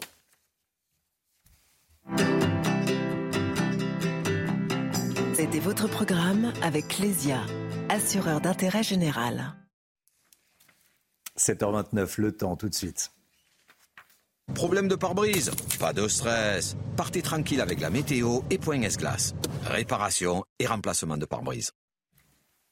Alexandra, on va changer d'heure ce week-end. Hein et, c'est dans le bon sens. Cette, oui, mais il va faire nuit beaucoup plus tôt. Hein. On est nombreux à ne pas forcément aimer euh, cette heure d'hiver, avec euh, donc une heure de sommeil gagné entre samedi et dimanche, puisqu'à 3 heures du matin, il sera à 2 heures. On recule notre montre d'une heure avec donc euh, le retour et surtout le passage à l'heure d'hiver ce week-end, dernier week-end d'octobre. Alors en termes de météo, les conditions météo s'annoncent une nouvelle fois agitées. Ce sera le cas d'ailleurs tout au long du week-end, avec un ciel de traîne aujourd'hui assez variable, alternance de nuages, et de quelques averses avec en prime des vents assez forts, vents assez forts notamment entre le sud-ouest et les régions euh, du nord. On retrouvera également un petit peu de grêle entre les Landes et la Gironde. Et puis dans l'après-midi, ce ciel de traîne va se décaler en direction de la Bourgogne ou encore du couloir rhodanien avec toujours cette alternance de nuages, d'averses, d'éclaircies et surtout de quelques orages, des averses localement orageuses attendues euh, sur la façade ouest ou encore sur le centre et en remontant euh, vers la côte d'Opale avec le vent qui va se maintenir du vent sur 80 90% du territoire aujourd'hui et du vent fort du côté de la Corse notamment. Les températures, températures extrêmement douces, grande douceur, pas de gelée euh, ce matin, 13 degrés pour le Pays Basque, encore 11 degrés à Paris et dans l'après-midi les températures s'envolent dans le sud, 26 degrés en Corse, 23 degrés à Nice contre 15 degrés à Paris ou encore à Rennes. C'est très doux pour la saison. Problème de pare-brise? Pas de stress. Repartez tranquille après la météo avec Point S-Glace. Réparation et remplacement de pare-brise. Merci d'être avec nous. Toute l'équipe de la matinale est là. Vous regardez la matinale de, de, CNews à la une ce matin. Cette information donnée il y a un quart d'heure maintenant sur CNews dans la matinale par le colonel Rafovitz, porte-parole de l'armée israélienne. L'armée israélienne a lancé cette nuit un deuxième raid terrestre dans la bande de Gaza. Vous allez entendre le colonel Rafovitz et puis on sera avec le général Bruno Clermont euh, juste après. 220 otages sont toujours aux mains du Hamas. Dans les familles, la colère est parfois grande. Mais après la libération de quatre otages, certaines familles gardent l'espoir de retrouver leurs proches. Notre envoyé spécial Régine Delfour a rencontré le petit-fils de l'une des otages libérées. Les parents des émeutiers vont devoir passer à la caisse pour payer les dégâts commis par leurs enfants délinquants lors des émeutes. C'est ce que souhaite la Première ministre. Tout le monde est d'accord, mais est-ce que ça va aboutir? Tiens, qu'en pense quelqu'un de terrain, un élu de terrain On sera avec Patrice Pinard, maire adjoint de Clichy, en charge de la sécurité. Il sera en direct avec nous. Tout d'abord, cette information donc donnée il y a quelques instants sur CNews par le colonel Olivier Rafovitz, porte-parole de l'armée israélienne. Il y a eu cette nuit un deuxième raid terrestre sur Gaza. Écoutez. Je veux dire qu'il y a eu un nouveau raid cette nuit, le deuxième depuis euh, l'incursion euh, d'avant-hier, euh, un raid ponctuel avec des forces, avec le but de détruire et de continuer à éliminer des cellules terroristes du Hamas qui se trouvent en bordure de l'État d'Israël, qui tirent des missiles anti-chars contre nos positions et nos, forces. Et le raid contre le Hamas s'est bien passé. Toutes nos forces sont revenues en territoire israélien. Je parle d'un raid terrestre. Un raid terrestre. Euh, Général Bruno Clermont, qu'est-ce que ça dit, cette information Deuxième raid terrestre? Là, a priori, euh, le colonel Rafovitz n'a pas voulu en dire plus, mais a priori, on ne parle pas de chars. le, premier, le premier raid qu'on a vu hier était vraiment mis en scène par Tsal pour envoyer hmm. un message on, on, change de phase de l'opération. Il y aura régulièrement des raids qu'on on sera ou pas informé, euh, menés par le par Tsal à l'intérieur de la bande de Gaza, avec trois objectifs. Hein. Le premier, c'est de traiter des objectifs militaires bien précis, comme ça a été indiqué. Le deuxième, c'est d'acquérir du renseignement, du renseignement par des sources humaines qu'on n'a pas forcément par les satellites ou par les écoutes électroniques. Et puis le troisième, c'est euh, d'ouvrir la voie vous avez vu, il y a également des, euh, bulldozers euh, avec des, qui sont protégés, qui vont ouvrir le chemin d'accès pour que, lorsque l'opération terrestre est lancée, eh bien, les véhicules d'infanterie euh, mécanisés puissent pénétrer à l'intérieur de la bande de Gaza. Donc c'est vraiment la préparation aussi de l'étape d'après. Je voulais vous entendre également, Général Bruno Clermont, sur cette information donnée par le quotidien britannique The Telegraph. Euh, pourrait utiliser des sponge bombs des bombes éponges lors de l'offensive terrestre dans les tunnels de Gaza. Mm. Euh, le colonel Rafovitz, que j'ai interrogé sur cette information euh, de nos confrères britanniques, n'a pas voulu répondre, euh, pas d'informations sur, le, sur l'arsenal de Tsahal. Qu'est-ce qu'on peut en dire de ces sponge bombes D'abord, c'est documenté. Hein. Il y a eu, on sait que Tsahal possède ces engins. Alors, c'est pas vraiment des bombes. Hein. Ce sont des dispositifs qui vont permettre de créer des, en, faisant exploser de la mousse, euh, de bloquer les entrées ou les sorties des tunnels. Donc c'est une technique qu'a développée Tsahal avec d'autres techniques.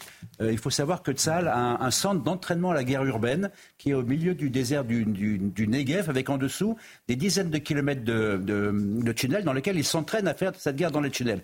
L'armée de Tsahal est préparée et spécialisée à développer des techniques, des techniques, des tactiques pour faire la guerre dans les tunnels. J'en donne euh, quatre exemples. Hein. Le premier, c'est ces bombes éponges qui vont bloquer les, issues euh, volontairement pour éviter d'être pris euh, par, le, Hamas lorsque les forces avancent. Le deuxième, ce sont des, des, mini-drones aériens qui vont permettre d'avoir, de voir ce qui se passe au bout des tunnels, parce qu'il ne faut pas oublier que l'électricité est coupée, donc ils vont opérer dans le noir le plus total. Un tunnel, ça fait un mètre de large sur deux mètres de haut. C'est tout petit. Autre exemple, ils ont des drones terrestres avec euh, des caméras euh, infrarouges pour aller repérer, des systèmes acoustiques pour écouter les bruits, euh, et donc toutes les techniques développées pour à la fois, et je pense que cette fois-ci, évidemment, la priorité, c'est de, d'intervenir en, limitant les, dégâts de manière à préserver la vie des otages. Donc cette guerre des tunnels, elle est en train de commencer. Merci mon général, vous restez bien avec nous. Les familles d'otages en Israël euh, réclament d'être reçues par le gouvernement euh, israélien. Elles haussent le ton, euh, comme on dit. Immense angoisse évidemment de toutes les familles d'otages. Chana. Oui, et on vous en parlait euh, au début de la semaine. Deux femmes âgées, otages du Hamas, ont été euh, libérées. Parmi elles, Yareved, 85 ans. Son mari, lui, est toujours retenu par les terroristes islamistes après euh, son enlèvement le 7 octobre dernier dans le kibbutz de Niroz. Et nos envoyés spéciaux ont recueilli le témoignage de leur petit-fils. Reportage signé Régine Delfour et Thibault Marcheteau. Daniel semble épuisé. Sa grand-mère Yareved a été libérée lundi. La peur a remplacé la joie car son grand-père est toujours retenu en otage dans la bande de Gaza. Quand j'étais à l'hôpital avec ma grand-mère, je lui ai parlé de mon grand-père et j'ai vu dans ses yeux que quelque chose se passait dans sa tête, que quelque chose s'était arrêté. La dernière image que Yareved a de son mari Oded est terrifiante. Il était allongé par terre à l'entrée de la maison dans le kibbutz, sur le sable, blessé. Elle ne savait pas s'il était conscient. Daniel est en colère face au traitement qu'a subi sa grand-mère. Elle dormait avec sa bouteille d'oxygène quand ils l'ont prise. Comment peut-on retirer son oxygène à une personne âgée L'emmener sur une moto, la frapper et manquer de lui casser les côtes Plus les minutes passent, plus la sécurité des otages est menacée. Daniel demande que son grand-père et tous les otages puissent être libérés. Voilà, je vous redonne cette information. Euh, deuxième raid terrestre réalisé par Tzal, l'armée israélienne, cette nuit sur Gaza. C'est une information que nous a donnée le colonel Rafovitz euh, sur CNews. Il était en direct avec nous euh, sur CNews. On va parler à présent du plan anti-violence urbaine, du plan anti-émeute d'Elisabeth Borne, présenté hier. Est-ce qu'il est à la hauteur? Qu'est-ce que vous en pensez? On est avec Patrice Pinard, maire adjoint de Clichy en charge de la sécurité. Bonjour Patrice Pinard, merci beaucoup d'être en direct avec nous. Vous avez évidemment écouté ce qu'a dit euh, la Première ministre. Déjà, Elisabeth Borne veut faire payer les parents des délinquants. Qu'est-ce que vous, vous en pensez? Vous qui êtes les mains dans le cambouis, j'allais dire. Est-ce que ça peut les, les responsabiliser?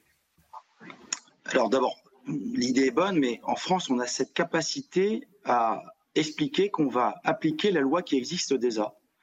L'article 1242 du Code civil permet d'avoir une responsabilité des personnes qui ont un, ascendant, euh, qui sont les parents d'enfants. Donc c'est tout simplement la loi, sauf qu'en France, on a cette capacité à ne pas appliquer les choses parce que la jurisprudence décide bien souvent à l'encontre de ce qu'a décidé le législateur. Donc Michel, euh, Madame Borne, pardon, euh, veut tout simplement mettre en application ce qui existe déjà. Après, c'est une bonne intention, mais le problème des déclarations, c'est qu'il ne faut pas qu'elles restent sans, lendemain. Mais alors pourquoi est-ce que les, élus ne l'appliquent pas? C'est inapplicable? Alors, c'est très difficilement applicable parce qu'encore une fois, la jurisprudence bien souvent s'impose à la loi, mais après c'est une question de volontarisme. Et à Clichy, euh, et vous le savez, j'étais venu sur votre plateau au mois de juin, on a engagé avec euh, un bailleur euh, le, fait de pouvoir faire partir une famille qui posait problème. La justice est passée et cette famille est expulsée, tout simplement. C'est bien une famille d'un parent, d'un enfant pardon majeur qui sera expulsé qui sera expulsé de son logement HLM. Euh, Ça, c'est vrai qu'il y a beaucoup de Français qui ne comprennent pas. social avec un, multiple violeur pour, ce, pour, pour cet enfant. Hmm. Beaucoup de Français ne comprennent pas euh, pourquoi la solidarité bénéficie à des familles de délinquants, parce qu'on bénéficie de la solidarité nationale quand on est logé en HLM, ce qui est très bien. Euh, mais si on paye un petit peu moins cher, c'est parce qu'il y en a d'autres qui payent à votre place. Donc voilà, ça c'est vraiment c'est c'est le, le, principe. L'encadrement par des militaires, ça c'est ce que propose également Elisabeth Borne. Euh, on est avec le général Bruno Clermont sur ce plateau qui nous disait ce qu'il en pensait, euh, et pas que du bien. Est-ce que, vous, vous, pensez que ça peut calmer les délinquants? Je m'inscris parfaitement dans la droite ligne du, du général. C'est une vraie bonne mauvaise idée en fait, tout simplement parce vous l'avez entendu. Supprimer le service national à la fin des années 90. Euh, à, titre personnel, j'ai été l'un des derniers à l'avoir fait, et c'est une mauvaise idée d'avoir supprimé. Et donc c'est une mauvaise idée de demander à peu de militaires d'encadrer et de faire un métier qui n'est pas le leur. Hmm. Le jour où on aura une armée digne de ce nom, on pourra peut-être encadrer, mais aujourd'hui on a une petite armée, et donc je pense qu'elle a suffisamment de travail comme ça plutôt que d'encadrer des délinquants. Mais alors, qu'est-ce qu'on fait euh, pour éviter que les émeutes se, reproduisent? Euh, Vous êtes optimiste pour l'avenir, pessimiste? Quand vous voyez les choses, vous? Moi, je pense tout simplement, et on a la chance d'avoir depuis un mois un ministre, euh, Gabriel Attal, qui fait son travail. C'était pas arrivé depuis un petit moment. je pense qu'on partage tous ici sur ce plateau, je n'y suis pas, je avec vous en ligne, le fait que l'éducation nationale, l'éducation, est un sujet de parents et que c'est bien un ministre de l'instruction publique et de l'instruction nationale que nous avons, et il fait son métier et bravo à lui. Mais il faut tout simplement que l'éducation soit de la responsabilité des parents, qu'on rappelle qu'il y a des devoirs. On ne pompe pas un enfant. Hein. On, un enfant, on, l'éduque, on l'accompagne, et quand les parents font des bêtises, ils sont responsables, et c'est bien la responsabilité des parents que d'éduquer les enfants, j'allais dire, à perpétuité, mmh. puisqu'on est parents jusqu'à la fin euh, de ses jours. Merci beaucoup, Patrice Pinard. Par l'éducation, par les parents, et bien évidemment l'accompagnement par la, solidarité nationale, notamment lorsque les pères sont partis, que les mamans sont seules. Et c'est bien un sujet. Alors là-dessus, euh, la Première ministre a dit les parents, hein, même euh, maman souvent, euh, et papa, même si il vit pas avec les enfants. Maman et papa, on les fait à deux les enfants. Et, voir même les grands-parents bien souvent. Et voir même les grands-parents. Parce que, vous savez, on, revient, je, suis toujours euh, épaté de lire ce qui s'était passé en 2014 lorsqu'on a enlevé la notion de bon père de famille. Bon père de famille, c'est pas quelque chose de sexiste. On, on entend par bon père de famille également bonne mère de famille, bon grand-parent de famille. Et donc le sujet, c'est bien de revenir à cette logique de bon père de famille. Et nous, ce qu'on essaye à Clichy, c'est avec le maire, bien évidemment, d'expliquer aux parents que, euh, encore une fois, voilà, on ne pompe pas un enfant. Un enfant, on l'a jusqu'à la fin de ses jours et il faut qu'on l'accompagne. Et si on n'arrive pas à le faire pour plein de bonnes ou mauvaises raisons, eh ben, c'est là que, que l'État doit s'en mêler. Merci beaucoup, Patrice Pinard. Merci d'avoir été en direct avec nous. À bientôt. Bonne journée, bon courage. Eh, il est 7h42. Bienvenue à tous. Merci d'être avec nous dans un instant. Agnès Verdier-Molinier. Bonjour Agnès. Bonjour. Vous allez nous parler du scandaleux amendement FIFA. C'est dans un instant dans la matinale de CNews. À tout de suite.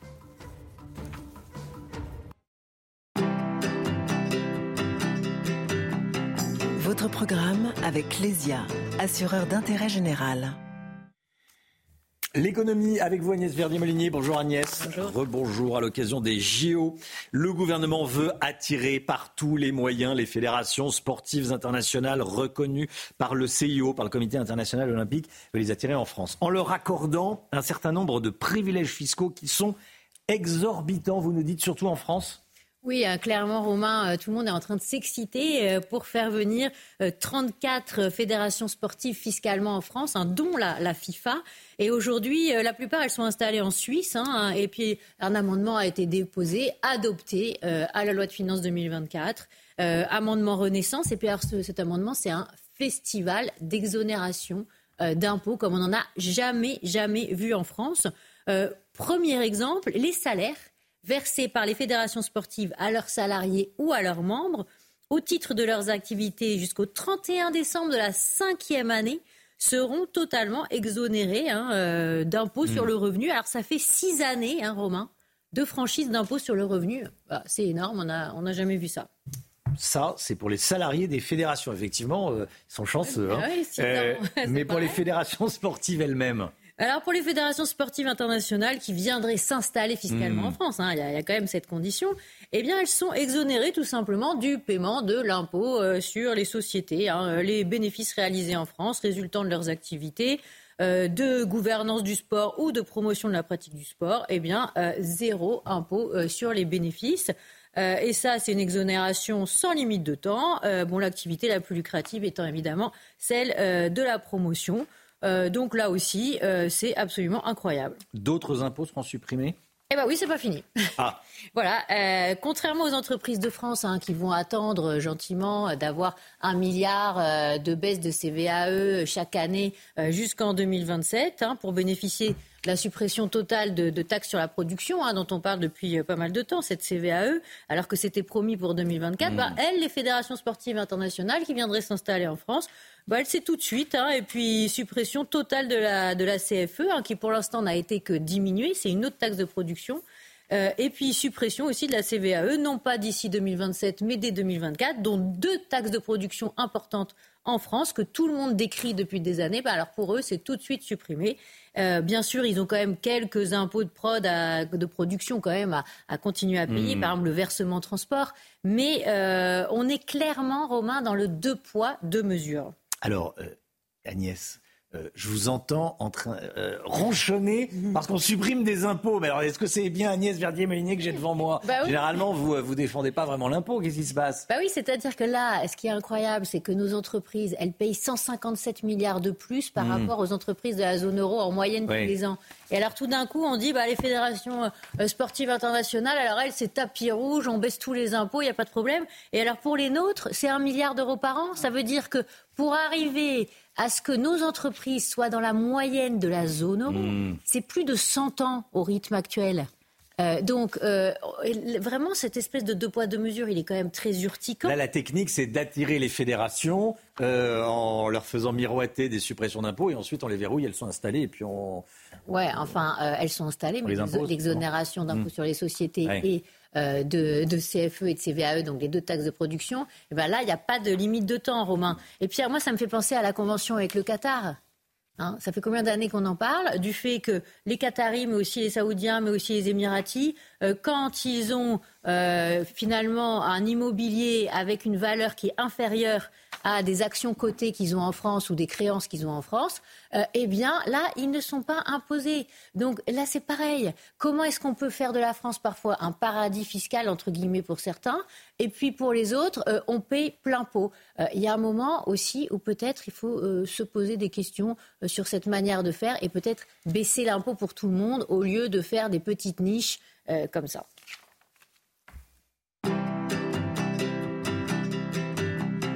C'était votre programme avec Clésia, assureur d'intérêt général. Le plan d'Elisabeth Borne, anti-émeute, plan anti-émeute. On va le, on va le décortiquer avec Paul Sugy dans un instant. Restez bien avec nous sur CNews. À tout de suite. Je vous rappelle cette information concernant euh, Israël qu'on vous donnait dès 7h15, qu'on a euh, apprise en direct sur CNews, qui a été révélée sur CNews par euh, le colonel Rafovitz, porte-parole de l'armée israélienne. Incursion au sol de l'armée israélienne dans le secteur central de la bande de Gaza. Il y a eu un deuxième raid, c'est ce que nous a annoncé Olivier Rafovitz, colonel Rafovitz. et on y reviendra évidemment dès le début du journal de, de 8 h Restez bien avec nous. Ça a été annoncé sur CNews il y a maintenant trois quarts d'heure. Les banlieues, Paul Sugy, Elisabeth Borne a détaillé hier après-midi une série de mesures pour répondre aux émeutes qui avaient secoué la France au mois de juin on n'osait plus l'attendre sur ce sujet, Paul. Bah, c'est vrai qu'un peu au milieu du chaos, du tumulte, même de l'actualité internationale et de ces répliques en France, on avait un peu fini par oublier que ça arriverait. Mais enfin, euh, il y a quand même plusieurs motifs de satisfaction dans cette réponse de l'exécutif qui s'est faite, faut le rappeler, en trois temps. Il y a eu, euh, sur le moment, pendant les émeutes, une réaction policière et judiciaire assez inédite. Il y a eu euh, plus de 2000 délinquants qui ont été traduits en justice immédiatement et qui ont été condamnés. toutes les peines n'ont hélas pas été exécutées, mais c'est déjà une réponse qui est forte. Ensuite, il y a eu ce deuxième temps, pour le coup beaucoup plus mystérieux, même incompréhensible. Emmanuel Macron n'a rien dit. Il s'est terré dans un mutisme euh, d'autant plus inhabituel qu'on le connaît plutôt prompt euh, justement à, parler, à poser son point de vue sur une situation. Il a décidé de prendre le temps de l'analyse euh, pour finalement d'ailleurs produire une analyse qui ne révolutionnait pas la compréhension qu'on avait du phénomène des banlieues. Mais enfin, là, c'est le troisième chapitre qui s'ouvre. Elisabeth Borne et son gouvernement reviennent avec des propositions qu'ils ont mises sur la table. Et la séquence, il faut le dire, est plutôt convaincante. Elisabeth Borne a, clairement choisi un discours de fermeté pour vous? Oui, et un discours. Dans, dans, le détail des mesures, euh, il y a trois catégories de mesures. Il y a celles qui existent déjà mais qui ne sont pas euh, appliquées. Il y a celles qui n'existeront jamais et qui ne seront de toute façon pas applicables. Et puis au milieu, il y a des idées un peu floues qui peuvent s'appliquer de la manière dont on veut. Mais enfin, euh, il y a deux maîtres mots, c'est accompagner, responsabiliser. Accompagner, c'était nécessaire. Il y avait quand même des communes qui avaient été sinistrées par ces émeutes. Donc là, 100 millions sont débloqués pour reconstruire et pour que ça n'arrive plus. Et quant à la responsabilité,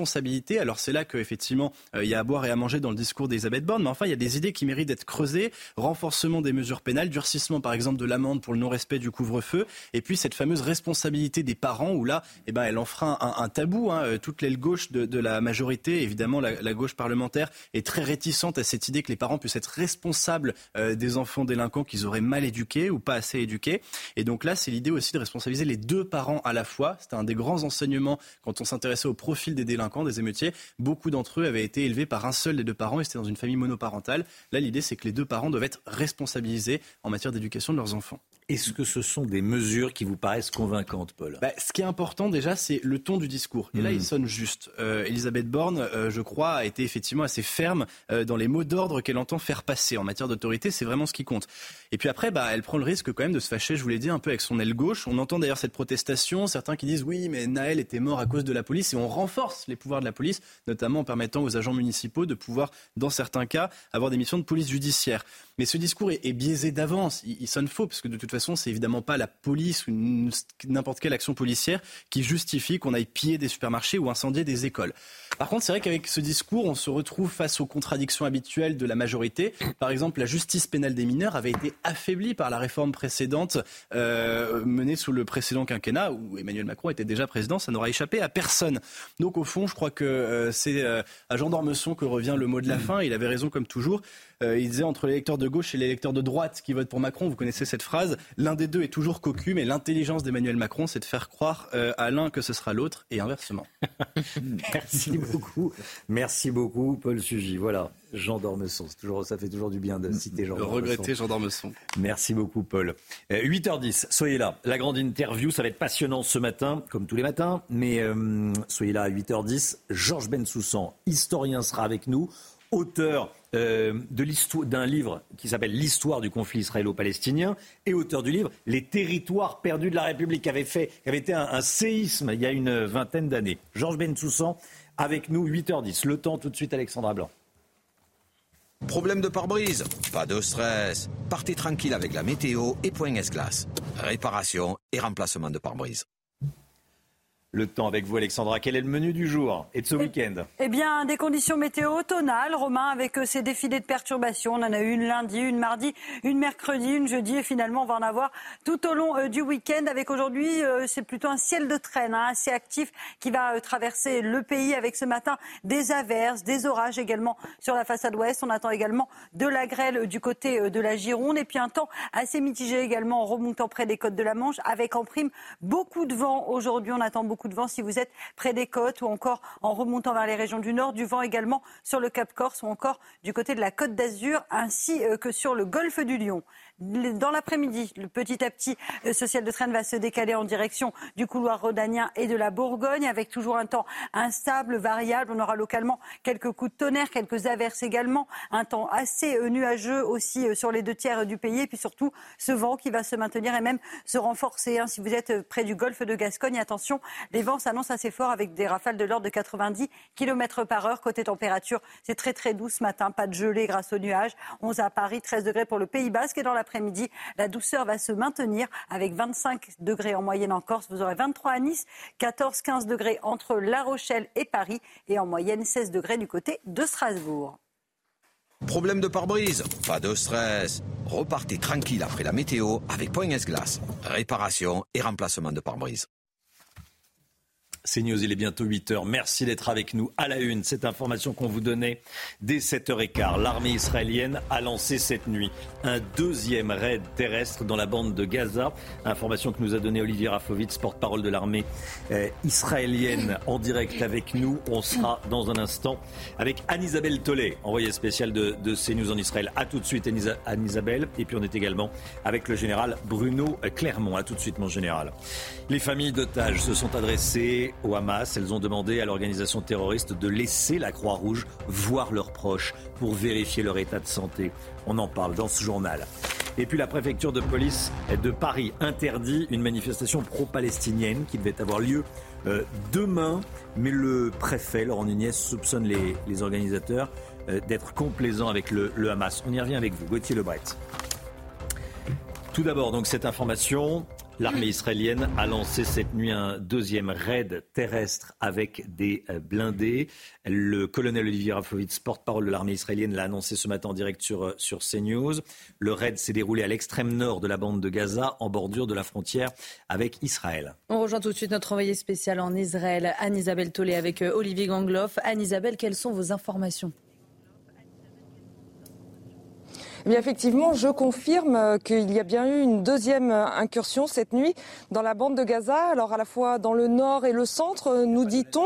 Eh bien, cette incursion qui se trouve dans cette bande de Gaza, qui se trouve juste derrière moi, eh bien, elle a permis aux soldats de Tsahal d'éliminer de nombreuses cibles terroristes, ainsi que dans la journée d'hier, eh bien, d'éliminer trois hauts responsables du Hamas, dont l'un des chefs du renseignement, qui a été le chef de file de l'opération menée par le Hamas le 7 octobre dernier. Alors si l'offensive terrestre n'a à proprement pas véritablement commencé. On peut dire ici qu'on ressent de plus en plus une atmosphère belliqueuse. Avec Olivier Gangloff, hier, nous avons reçu des instructions de l'armée israélienne nous demandant de ne plus donner nos positions lorsque nous effectuons des directs. Alors nous sommes ici, juste à côté de la bande de Gaza, mais nous ne pouvons plus vous indiquer où nous sommes afin de ne pas donner aux positions ennemies eh bien, des informations précieuses. Et je dois dire que c'est la première fois qu'on s'adresse à nous comme ça directement. Merci beaucoup, Anne-Isabelle général Bruno Clermont. Voici les images fournies par l'armée mm. israélienne cette nuit. Euh, quelle est votre expertise D'abord, c'est très important de comprendre que c'est vraiment mis en scène. C'est de la communication euh, stratégique pour persuader l'opinion israélienne que Tsahal a les affaires en main. Hein, c'est vraiment le message. Et ça s'adresse également à nous, puisqu'on les commente. Donc on commente ce qui se passe sur le terrain. Il est clair qu'à partir... Il est bien indiqué, image fournie voilà, par l'armée israélienne. Exactement. Donc on voit, des, on voit, des, objectifs qui sont frappés. Donc le but, c'est militaire, c'est de frapper les objectifs du Hamas. Et effectivement, on voit des véhicules. Donc ça veut dire qu'on rentre maintenant à l'intérieur de la bande de Gaza. C'est cette nouvelle tactique, nouvelle phase de la guerre qui, qui a commencé et qui va durer probablement de nombreux jours avant que cette fameuse offensive massive ne se déclenche. Donc le but, il y en a trois. Hein. Un, c'est taper les objectifs euh, du Hamas, qui sont déjà identifiés avant qu'ils rentrent. Deux, c'est faire du renseignement sur place, regarder où sont les tunnels, euh, euh, mettre, des hommes à terre, peut-être laisser des hommes derrière sur le terrain. Et la troisième, c'est commencer à faire des couloirs d'ouverture de façon à ce que un peu plus tard l'opération terrestre massive puisse pénétrer parce qu'il faut dégager tous les remblais, tous les gravats. Enfin, Gaza est, détruite et on a une information qui nous arrive de l'ONU disant que 45% des habitations sont détruites dans le nord de Gaza. Deuxième raid terrestre cette nuit. On y voit sur ces images euh, des chars à nouveau. Euh, on voit également ces tirs. Ça, qu'est-ce que c'est? Ça, c'est un tir depuis un drone? Ça, ça peut être. Alors, c'est pas parce qu'on voit des, véhicules à terre que les drones, que les tirs ne sont pas du ciel. C'est une opération mhm. toujours aéroterrestre. Mhm. Vous avez des véhicules au sol, de l'infanterie, euh, de la cavalerie, des chars, et au-dessus, vous avez l'aviation qui protège et surtout les drones qui protègent. Ils ont des, les Israéliens ont un grand nombre de drones et, qui, qui, opèrent, qui font des circuits d'attente, qui sont euh, à 10 000 mètres euh, au-dessus de la zone et qui, avec, euh, grâce à leur système de visée, sont capables de, tirer très précisément. Donc en fait, c'est une attaque coordonnée. Oui, il ne faut pas imaginer des petits drones. Ce sont des gros drones. ce sont des drones qui font euh, pratiquement 20 mètres d'envergure. Ce sont les Reapers israéliens, ça s'appelle des Héron TP. C'est des Héron TP qui tournent au-dessus des grands drones qui sont à 5, entre 5 et 10 000 mètres, hmm. qui emmènent plusieurs missiles avec des systèmes de guidage laser et qui permettent de tirer exactement où le laser se positionne. La bombe rejoint la position du laser ou le missile. Et donc c'est ça qui dure, mais ça dure depuis trois semaines en réalité. Euh, donc euh, je pense qu'il est important de, voir cette mise en scène euh, qui, qui, s'adresse aussi à, au Hamas en disant on est là, on va vous frapper, mais surtout à l'opinion publique israélienne. Tzal fera le job qu'on attend d'elle. Les familles d'otages demandent au Hamas de laisser la Croix-Rouge voir leurs proches pour vérifier leur état de santé. Une conférence de presse était organisée euh, hier à Madrid, au centre euh, de la communauté juive. Ses proches de disparus ont entamé une tournée euh, dans des villes européennes en coopération avec le ministère israélien des Affaires étrangères. Après Paris et Madrid, ils s'exprimeront également à Bruxelles, Copenhague, Vienne, Berlin ou encore Rome. Écoutez. And we want to see where is the Red Cross. Nous voulons savoir où se trouve la Croix-Rouge. Nous savons que la Croix-Rouge est à Gaza, alors nous demandons à la communauté internationale de nous aider en disant à la Croix-Rouge d'aller voir ce qui se passe avec nos familles.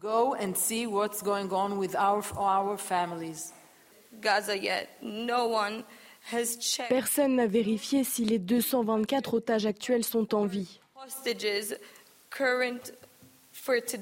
S'ils reçoivent des soins médicaux, si les bébés sont nourris ou reçoivent des couches. Personne ne l'a fait. C'est News, il est 8h06. Restez bien avec nous dans un instant. La grande interview sur CNews et sur Europe 1. Ce matin, l'invité est Georges Bensoussan, historien, auteur d'un livre sur euh, l'histoire du conflit israélo-palestinien. C'est dans un instant. À tout de suite. 8h12, merci d'être avec nous sur CNews. La grande interview tout de suite dans, la matinale avec Georges Bensoussan, auteur euh, du livre Les origines du conflit israélo-arabe. C'est tout de suite.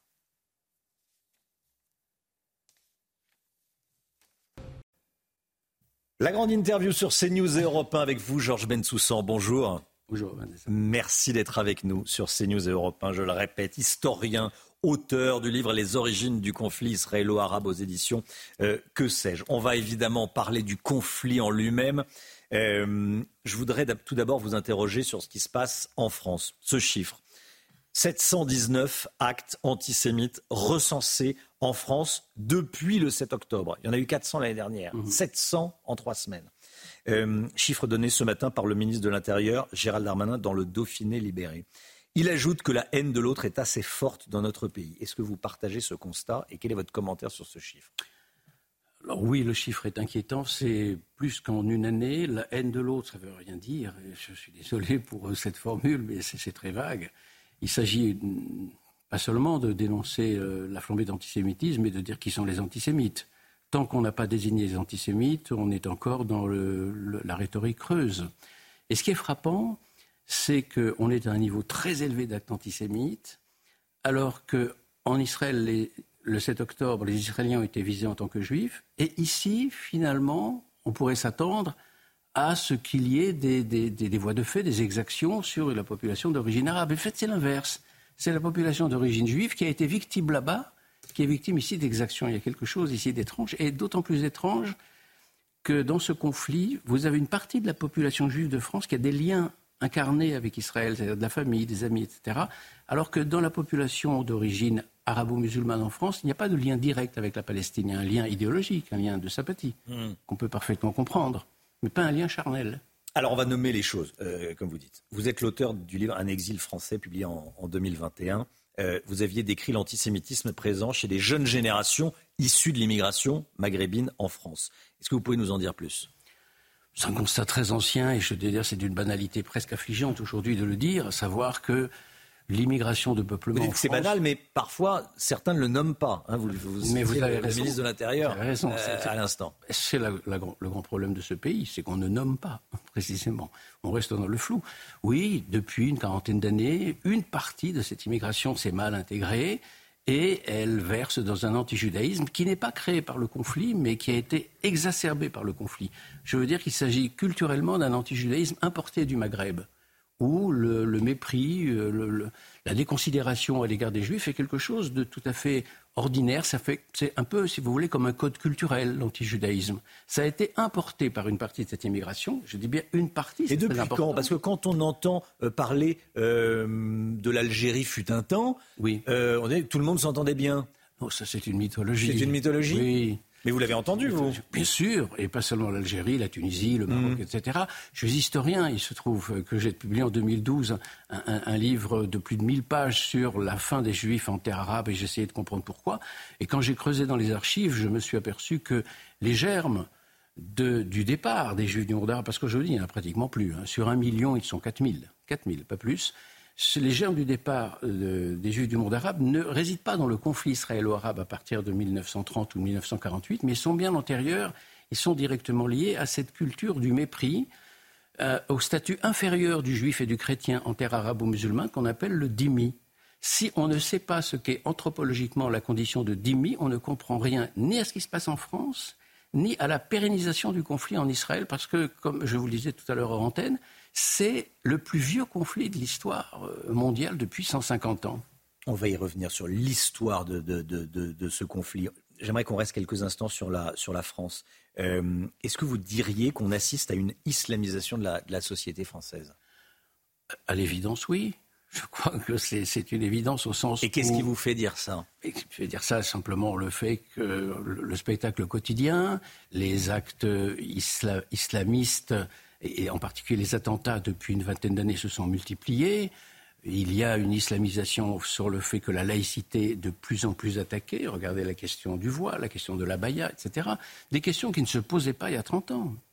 Il y a la, phrase célèbre hein, de Gérard Collomb sur les Français côte à côte qui pourraient se retrouver face à face. On en est où on est toujours côte à côte on, en est, commence à se... On en est entre les deux. Gérard Collomb a très bien résumé la situation et en tant que ministre de l'Intérieur, on peut penser qu'il connaissait très bien une situation que le d'un moyen ne sait pas.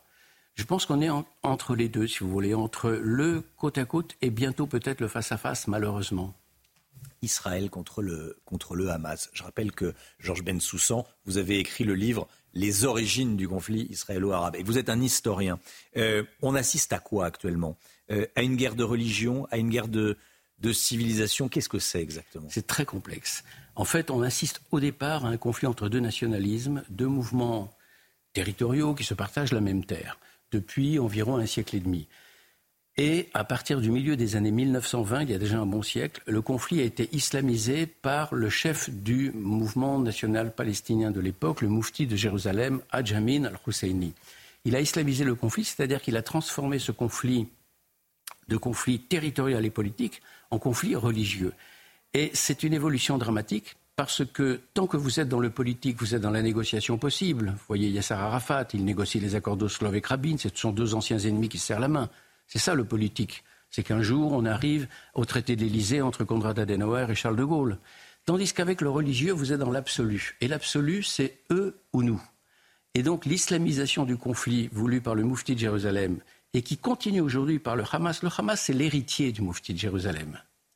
c'est un conflit qui ne laisse aucune perspective de, paix parce que quand vous regardez bien le programme du Hamas, et vous lisez la charte, elle est sur Internet, tout le monde peut la lire en français, il ne s'agit pas de créer un État palestinien à côté d'Israël. Il s'agit d'éradiquer toute présence juive de la mer au Jourdain, donc de détruire l'État d'Israël.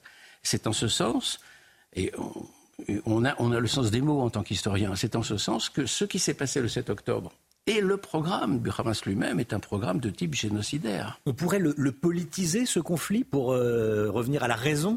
Pour revenir à la raison, il faut, vous avez raison d'employer ce mot, il faut le politiser, il faut le repolitiser absolument et sortir du religieux. Alors, je pense à ceux qui nous écoutent, qu'est-ce que ça veut dire concrètement que repolitiser le conflit? Ça signifie que les mouvements islamistes tels que le djihad islamique ou le Hamas, qui disent clairement qu'il n'est pas question qu'il y ait un État juif de la mer au Jourdain, ou que même que les juifs restent sur cette terre.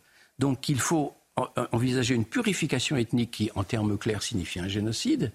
Ces interlocuteurs-là ne sont pas des interlocuteurs, sont des interlocuteurs des politiques bah, Mahmoud Abbas, mais beaucoup d'autres. Mahmoud Abbas aujourd'hui est un homme déconsidéré, mais enfin il y a dans le personnel politique des hommes intelligents du côté de, la Palestine arabe qui sont capables de prendre la relève demain.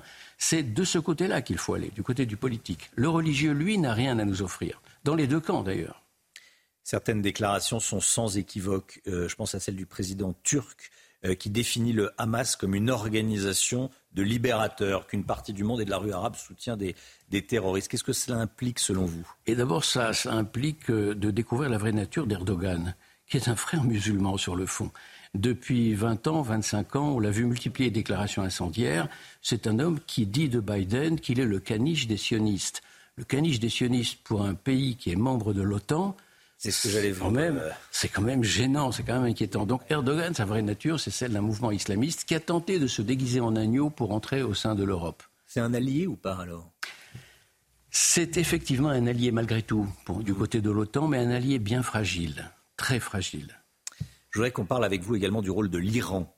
L'Iran qui arme le Hamas, euh, des images, des armes fournies au, Hamas ont été publiées par, euh, par l'armée israélienne qui estime à, 10% de, euh, sur, sur, ces armes leur provenance d'Iran. Quel rôle joue l'Iran? Jusqu'où peut aller l'Iran?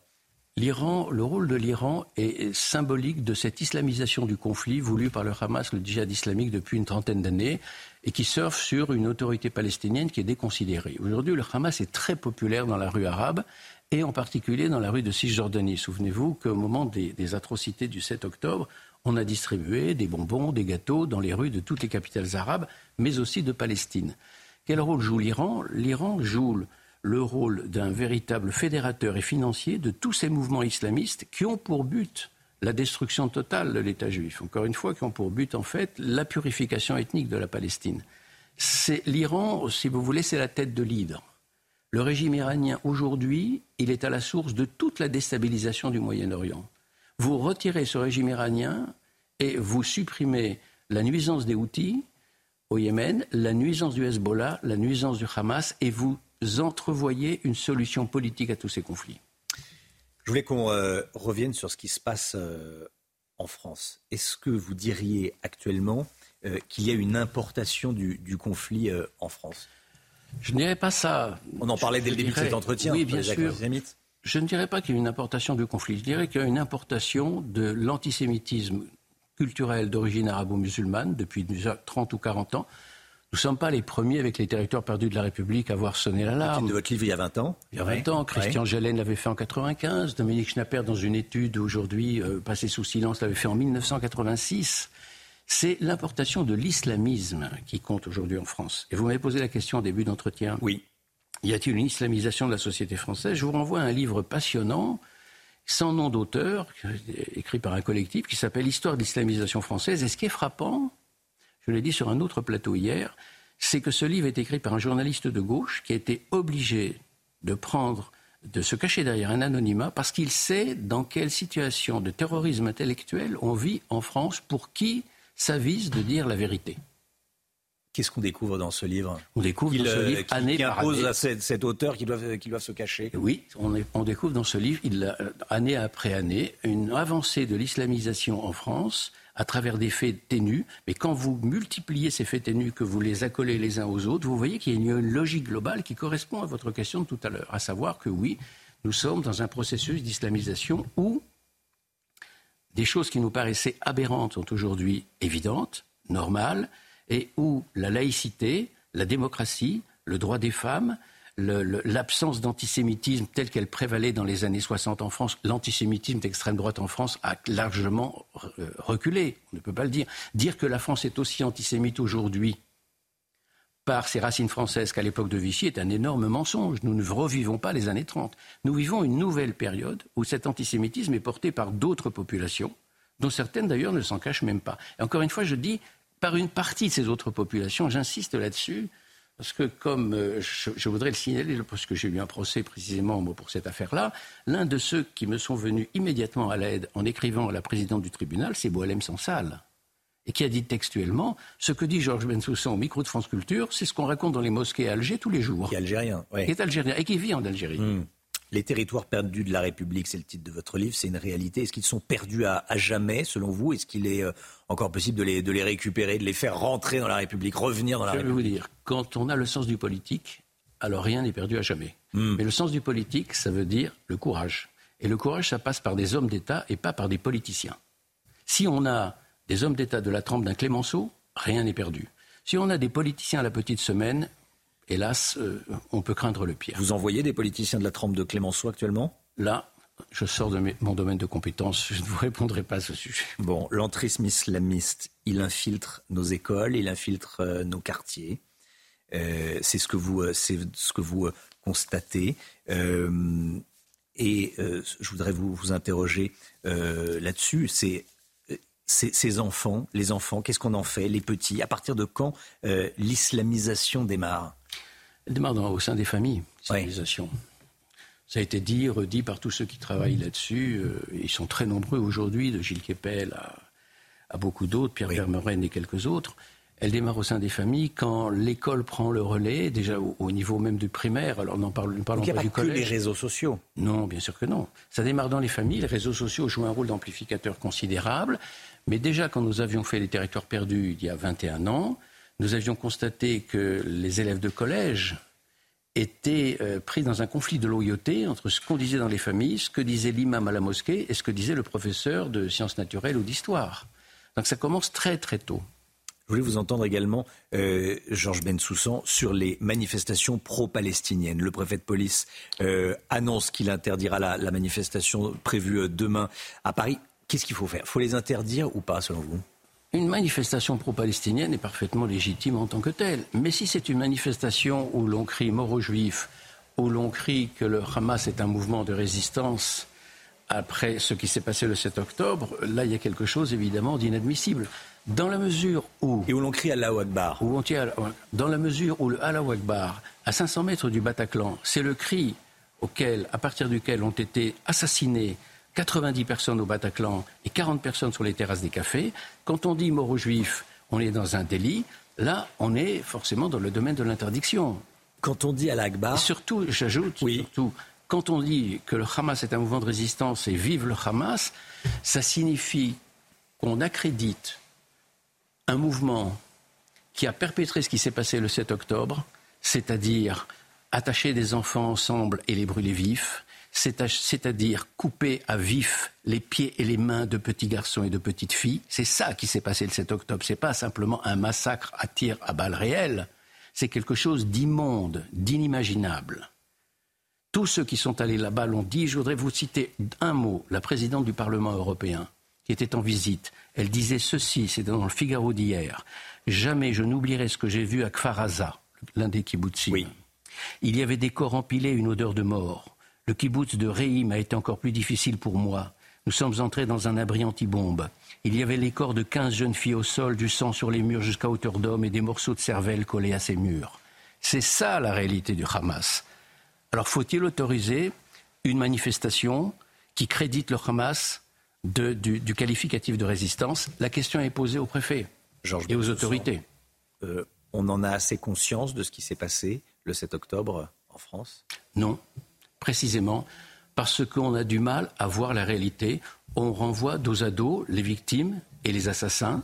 Et dans la mesure où le conflit israélo-palestinien est un conflit asymétrique, on a tendance forcément à prendre parti pour le faible. Ce qui sous-entendrait que le fort est toujours dans son tort et que le faible est toujours dans son droit, Alors dans ces conditions, en 1945, quand l'Allemagne est sous les bombes, ça veut dire qu'elle a raison parce qu'elle est victime? Vous voyez ce que je veux dire? C'est pas parce qu'on est fort qu'on a tort. C'était la grande interview de Georges Bensoussan. Merci beaucoup d'être venu ce matin. Merci à vous. Sur CNews et sur Europe 1. Bonne journée à vous. Merci beaucoup. CNews, bientôt 8h30. Euh, grande interview passionnante avec Georges Bensoussan, l'historien Georges Bensoussan, euh, qui était avec nous. Toute l'équipe de la matinale est là. On est avec Chanel Lousteau, bien sûr. Le docteur Brigitte Millot nous a rejoint. Bonjour Brigitte. Bonjour.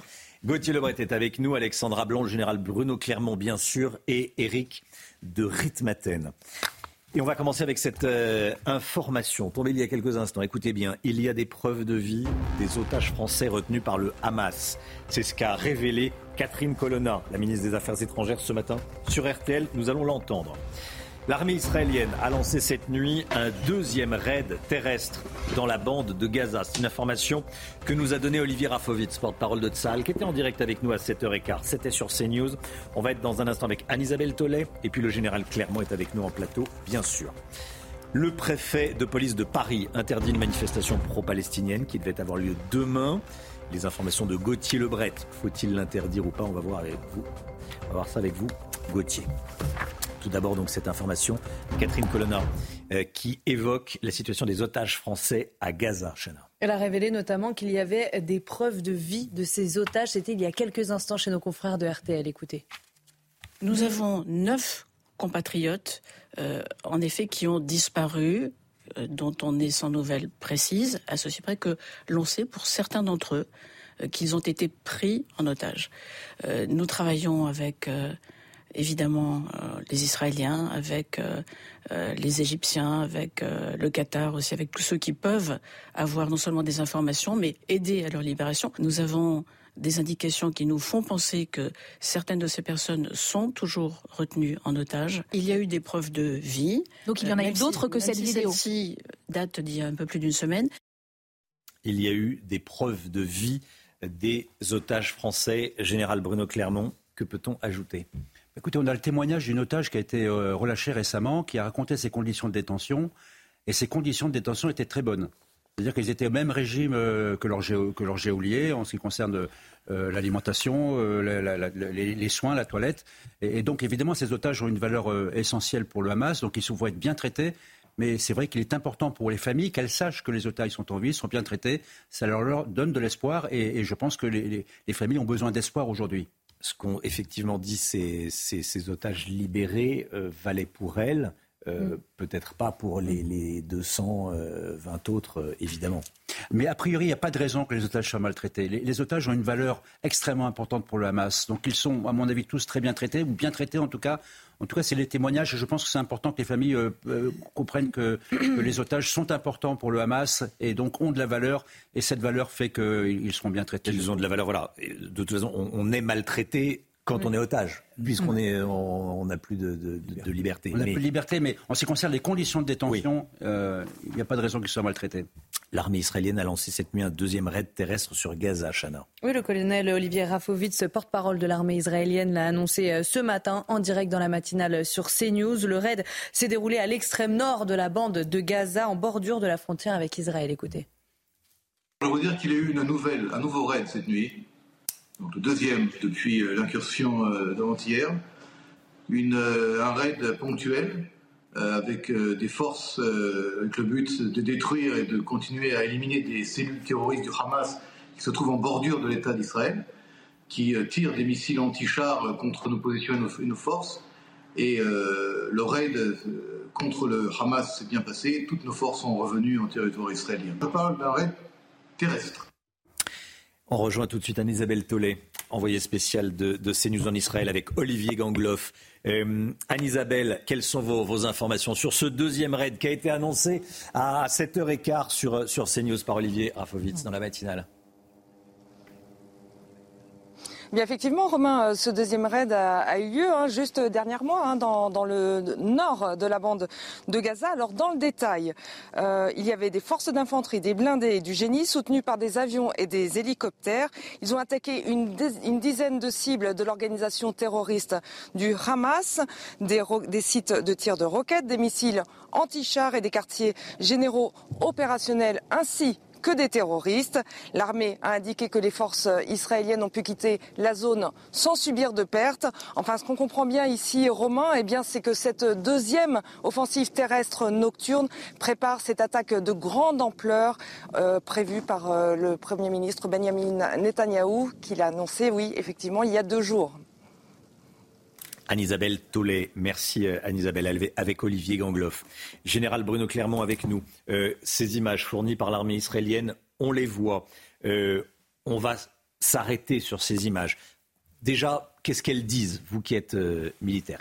C'est un élément fort de la communication de Saal. Oui. Hein, on l'a dit, il veut rassurer la population, il veut montrer qu'ils ont des affaires en main, que, que la pénétration, la raid terrestre va commencer. On, voit les premiers. On voit, il a été précisé que c'était à la fois des actions terrestres, mais des actions aériennes. Les frappes que l'on voit sont les frappes aériennes. Hein, c'est pris de haut par des avions de chasse ou par des drones ou des hélicoptères de combat. Donc le but de ces opérations, ça a été précisé. Dans ce cas-là, c'était de traiter euh, des combattants qui, avec des euh, lance-roquettes anti-chars, euh, tiraient sur les chars de Tzal qui sont en dehors de Gaza. Donc ils ont traité l'objectif mais ils font également du renseignement en permanence hein, pour savoir ce qui se passe sur le terrain en vue de l'offensive suivante. Et ils préparent l'arrivée en ouvrant des chemins, en, ouvrant des voies d'accès à l'intérieur de la bande de Gaza pour pouvoir faire ensuite rentrer des colonnes de véhicules blindés le jour où la, où la fameuse grande offensive sera lancée. On est toujours dans le cadre de la préparation de cette offensive terrestre. On est dans une, on est dans une, on est dans une deuxième phase en quelque sorte. La première phase était essentiellement aérienne. Puis euh, il y a eu quelques pénétrations des forces spéciales. Et là, on assiste à une phase dans laquelle on fait rentrer des blindés, des colonnes de blindés, mm. qui rentrent quelques heures, qui traitent des objets qui sortent. C'est là, c'est en quelque sorte, c'est une phase préparatoire effectivement à, l'offensive terrestre. Le colonel Rafovitz, porte-parole de l'armée israélienne, nous disait à 7h15 qu'il y avait 800 kilomètres de tunnels mm. sous Gaza. Le fameux, euh, l'armée israélienne le, surnomme le métro de Gaza.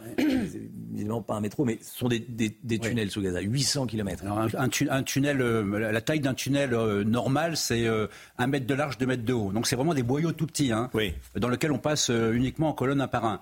L'essentiel de ces 800 km sont dans le nord de Gaza. C'est pour ça hmm. que l'essentiel des objectifs, d'ailleurs l'essentiel des objectifs militaires sont dans le nord de Gaza. C'est pour ça qu'ils vont vraiment euh, traiter cette zone en priorité. Israël a développé des tactiques très particulières pour faire la guerre dans les tunnels.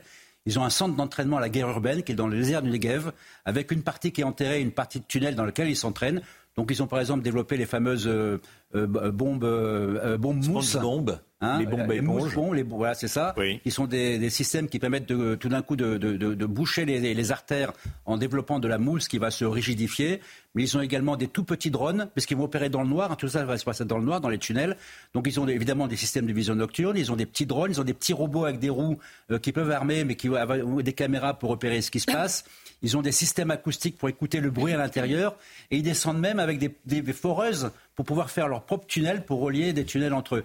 Donc ils ont développé au fil des années euh, des tactiques, des matériels pour mener cette guerre des tunnels. Et donc c'est la guerre des tunnels qui va être la guerre la plus compliquée euh, à mener pour, euh, pour Tsahal. Mon général, euh, Tsahal a présenté des armes saisies au, Hamas. Oui. dit que 10% de ces armes provenaient d'Iran, 10% de, de Corée du Nord.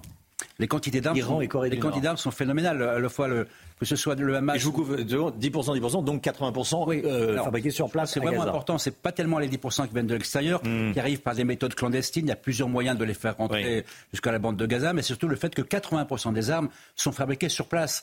Hein, on a parlé des, euh, du, euh, des tunnels. Il y a des tunnels, mais également il y a des bunkers à, l'intérieur de laquelle ils ont leurs usines d'armement enterrées et, ils stockent leurs munitions enterrées. Donc euh, c'est très impressionnant. Le Hamas, c'est une véritable armée de terroristes, de groupes terroristes. Ils ont des dizaines de milliers de roquettes, ils ont des, milliers de systèmes euh, de tir anti-chars. Euh, ils attendent, je pense qu'effectivement, ils attendent que l'armée de Sahel rentre pour, euh, engager l'armée de Sahel avec des forces de combattants qui sont de l'infanterie avec des mitrailleuses, avec des tireurs d'élite et puis avec des systèmes anti-chars pour paralyser la progression des, blindés de Sahel. Merci mon général, restez bien avec nous. Une manifestation pro-palestinienne devait avoir lieu à, Paris demain, elle a été interdite. La préfecture de police de Paris soupçonne les organisateurs d'être pro-Hamas, Chana. Et l'ancienne ambassadrice de Palestine auprès de l'Union européenne était euh, l'invitée euh, de la Ligue des droits de l'homme. Elle s'est insurgée contre les interdictions répétées des manifestations pro-palestiniennes en France. Écoutez. tolérer. Alhamdulillah que vous avez ce conseil administratif dont je ne connaissais pas l'existence. Il va me donner un cours. Parce qu'il a révoqué la décision. Il a dit si, ils peuvent manifester. Pourquoi ils ne peuvent pas manifester? Et vous avez vu? Pas un incident. 15 000 manifestants, pas un incident. On voulait transformer les manifestants en, chimpanzés en disant s'ils vont descendre dans la rue, ils vont brûler la ville. C'est l'image qu'on donne. Et ça, vraiment, ça relève du préjugé racial. Gauthier Lebret, Gérald Darmanin et les préfets s'arrachent les cheveux sur ces manifestations pro-palestiniennes. C'est très compliqué de les interdire et encore plus compliqué de, faire respecter les interdictions. Oui, alors cette dame dit qu'il n'y a pas eu un incident euh, dans ces euh, manifestations. C'est justement parce qu'il y a eu des incidents que Laurent Nunez décide de les interdire. Effectivement, il n'y a pas eu de mobilier urbain euh, brûlé ou de vitrines saccagées comme ce qu'on a pu voir pendant les manifestations pendant les retraites, mais on a eu des slogans antisémites et des slogans antisionistes. Donc c'est pour ça que Laurent Nunez, notamment, a pris cette décision d'interdiction pour la manifestation de demain. Est-ce qu'elle va être respectée, cette interdiction? Il y a deux possibilités pour qu'elle ne le soit pas. Déjà, si le tribunal administratif casse la décision de Laurent Nunez, comme c'est arrivé il y a pile une semaine à Place de la République. Et ensuite, si euh, les manifestants décident de se rassembler euh, quand même, ça s'est arrivé il y a deux semaines, je vous rappelle, euh, Gérald Darmanin décide d'interdire avec Laurent Nunez une manifestation Place de la République. Il ordonne même aux policiers non seulement de verbaliser à hauteur de 135 euros, mais aussi d'interpeller. Et deux heures plus tard, vous avez 3000 personnes qui bravent l'interdiction et qui se rassemblent quand même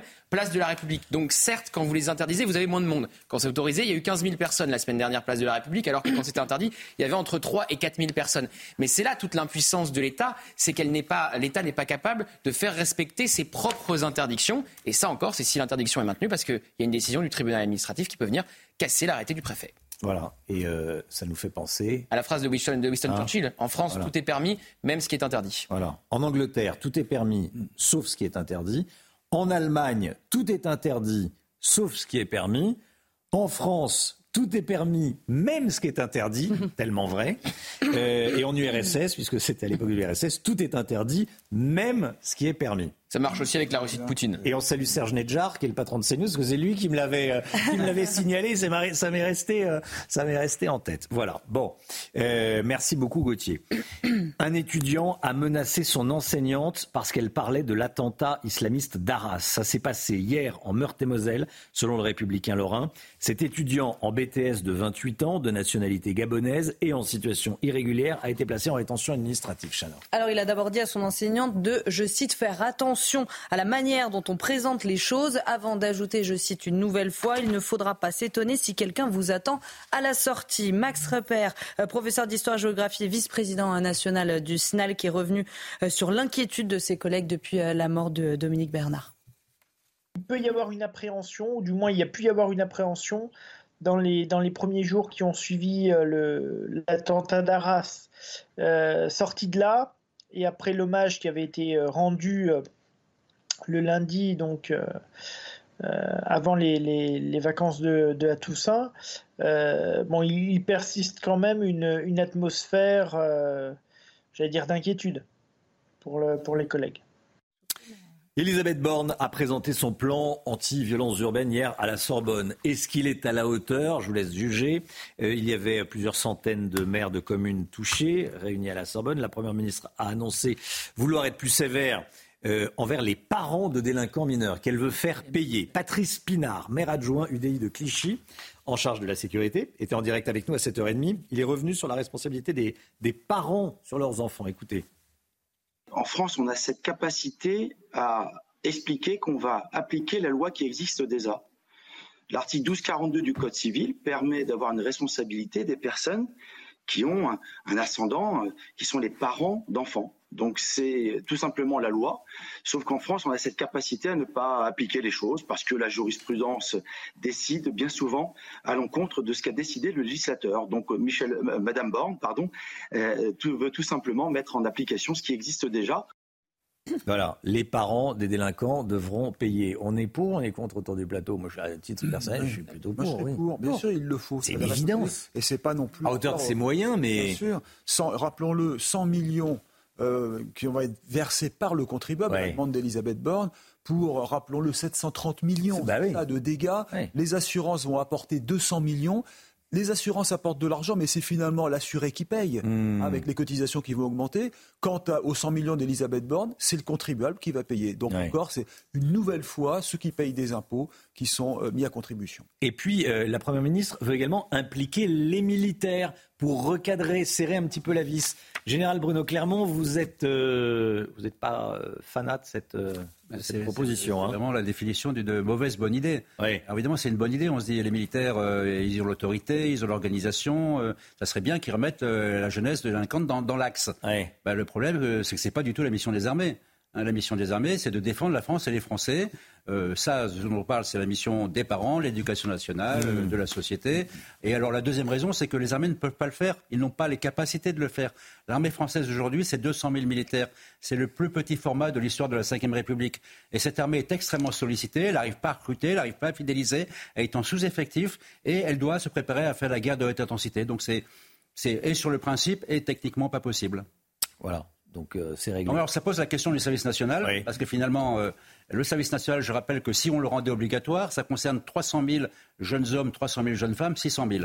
C'est-à-dire qu'on peut, il faudrait monter un budget de plusieurs dizaines de milliards pour le remettre Et en vous avez place. une proposition Juste deux mois. Alors la proposition, dites c'est une proposition de possible, serait de faire que ce qu'on appelait les classes autrefois, Mmh. c'est-à-dire deux mois. Mais ça aussi, ça nécessite de recréer des casernes, de recruter des militaires d'actifs. Enfin, c'est phénoménal, c'est c'est extrêmement difficile, c'est même euh, totalement impossible. Allez, la santé tout de suite. Vivez un moment d'émotion devant votre programme avec XXL Maison, mobilier design et décoration. Brigitte, après-demain, ce sera la journée mondiale de l'AVC, de l'accident vasculaire cérébral. Vous nous dites ce matin que c'est la première cause de mortalité chez les femmes. Mm. Bon. Autre chiffre impressionnant, une femme sur quatre, après 25 ans, aura un AVC dans sa vie. Euh, pour commencer, est-ce que vous pouvez nous, nous rappeler tout simplement ce qu'est un AVC Un AVC, c'est une perte de fonction cérébrale qui est liée soit à une artère du cerveau qui se bouche, dans 85% des cas, soit à une hémorragie d'une artère du cerveau, par exemple la rupture d'un anévrisme. Et donc, vous on, on va voir d'ailleurs en image euh, ce que ça fait, un caillot hein, dans une artère qui peut se boucher, ce sera sur l'autre. Euh, vous voyez là, ça se fait un caillot dans Oui. l'artère qui va boucher l'artère, donc le sang ne passera plus. C'est du sang qui coagule? C'est le sang oui, qui, Oui, qui- qui a fait un caillot. Fait un. Et donc le sang ne passe plus.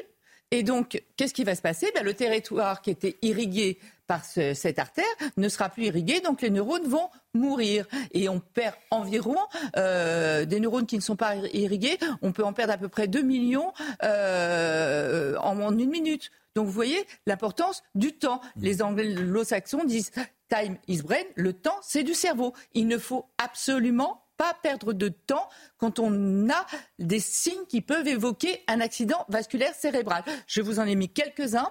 Rappelez-vous de ça. C'est vite, visage paralysé.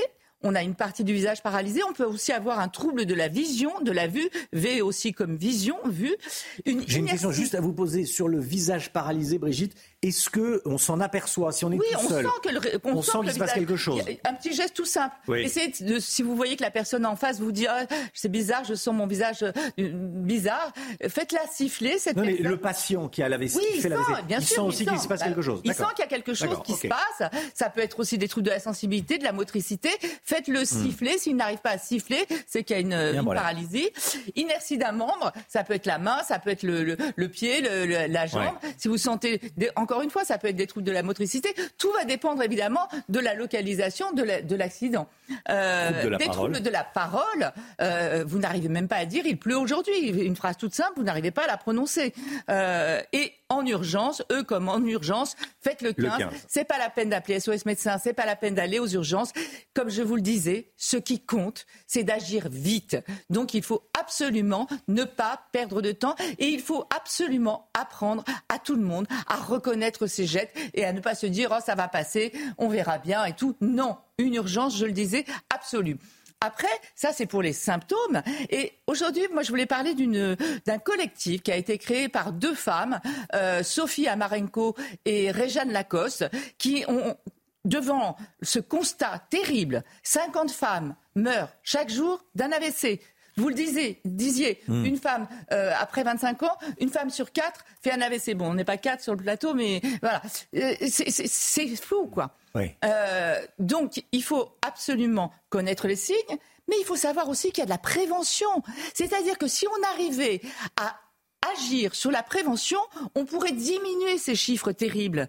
Euh, première cause de mortalité et de handicap aussi, parce qu'après vous restez hémiplégique, aphasique, euh, donc c'est terrible. Donc je vous ai mis les principaux euh, facteurs sur lesquels il faudrait agir de prévention. Euh, déjà, connaître sa tension artérielle. Il faut absolument, à partir de 40 ans, tout le monde devrait se faire prendre la tension au moins une fois par an. Et si vous n'allez pas chez votre médecin, si vous n'allez pas chez votre pharmacien, faites-le acheter un petit appareil à la maison, mais il faut connaître sa tension. Une hypertension multiplie par 4 le risque de faire un AVC. Donc euh, la tension, le cholestérol aussi, connaître son taux de cholestérol. Mhm. Qu'est-ce qui va boucher les artères aussi? C'est le cholestérol. Le gras. Voilà, le gras. Euh, donc connaître aussi son taux de cholestérol. Ensuite, il y a des petites choses aussi à connaître toutes simples. Oui. Il faut savoir que le, un trouble du rythme, c'est-à-dire que si votre cœur tout à coup ne bat pas régulièrement, ça c'est simple, tout le monde peut prendre son pouls. Il suffit de mettre à deux doigts là du pli du, du- du poignet, Oui. vous mettez vos deux doigts dessus. Euh, et vous prenez votre pouls. Et si tout à coup il se met à être irrégulier, là pareil, on appelle le 15. C'est pas normal. Et là, ça peut envoyer les petits emboles comme ça dans le cerveau qui peuvent faire un AVC. Et pas besoin de faire 10 ans de médecine pour Voilà. s'apercevoir qu'il y a quelque chose de mais, mais- bizarre. mais tout ça, là, là, je, je la, normal, mais- prévention, on n'en parle pas assez en France. Ouais, C'est pour ouais. ça que ce collectif est formidable avec ces petites planches qu'ils ont fait. Après, euh, évidemment, le tabac. Le tabac, ça multiplie par deux le risque de faire un AVC. Et si vous cumulez le combo explosif, c'est tabac plus pilule. Ça multiplie par quatre le risque de faire un AVC. Vous voyez? Après, évidemment, l'exercice physique qui va faire de la prévention. Donc, il faut à la fois connaître ces symptômes et à la fois agir sur ce dont on vient de parler, faire de la prévention pour qu'on arrive à faire diminuer ce, ce chiffre terrible de 50 femmes qui meurent chaque jour d'un AVC. C'était votre programme avec XXL Maison, mobilier design et décoration. Mais de plus en plus. 9h 10. Merci d'avoir choisi CNews pour démarrer cette journée. Dans un instant, c'est l'heure des pros avec Pascal Pro. Tous ses invités. BDM. Bonjour, docteur Millot. 10h30 demain. Vous nous parlerez, docteur, des différents virus qui circulent Et il actuellement. Et il y en a. et voilà. Belle journée à vous sur CNews. Dans un instant, l'heure des pros. Pascal Pro et ses invités.